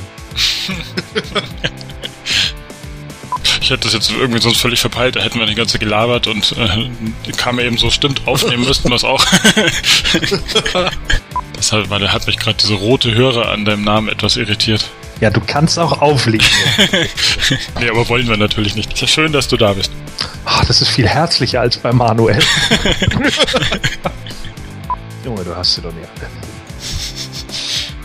Dann würde ich nur sagen, dass wir stattdessen an die Position mal kurz was nehmen, das ich eigentlich rausgeschmissen hatte zum Film. Oh nein. Da gibt's was Neues. Ich sag doch was dazu. Gib mir das Heft. Es gibt ja durchaus viele Fans, die sagen, nein, sie wollen Orko allein deswegen nicht, weil er ihnen zu kindig in so einem Film wäre. Wir kennen das ja von etlichen Moto-Sammlern und Moto-Fans, die einfach sagen, sie wollen einen epischen Film haben, der eben nicht irgendwie so kindisch sein soll wie der Filmation-Cartoon. Wie passt das denn für dich zusammen, Gott? Äh, was jetzt genau?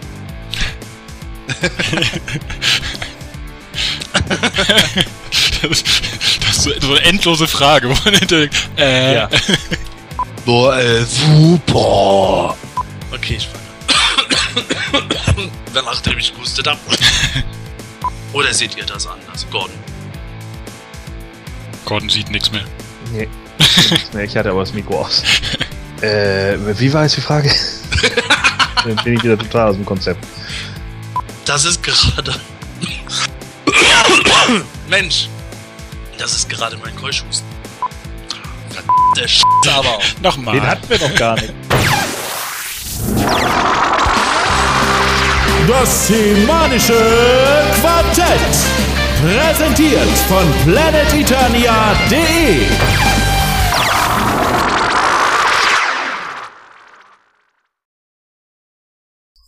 Gata? Nee, was ist Gata? Das sind Strapse. Ah, okay. Oh Mann. Kein Wunder, dass ich sowas nicht weiß. Oh, du. Stefan, bitte sag mir, dass du das noch in der Aufnahme hast. Ja, ja, es ist schon drin. Geil.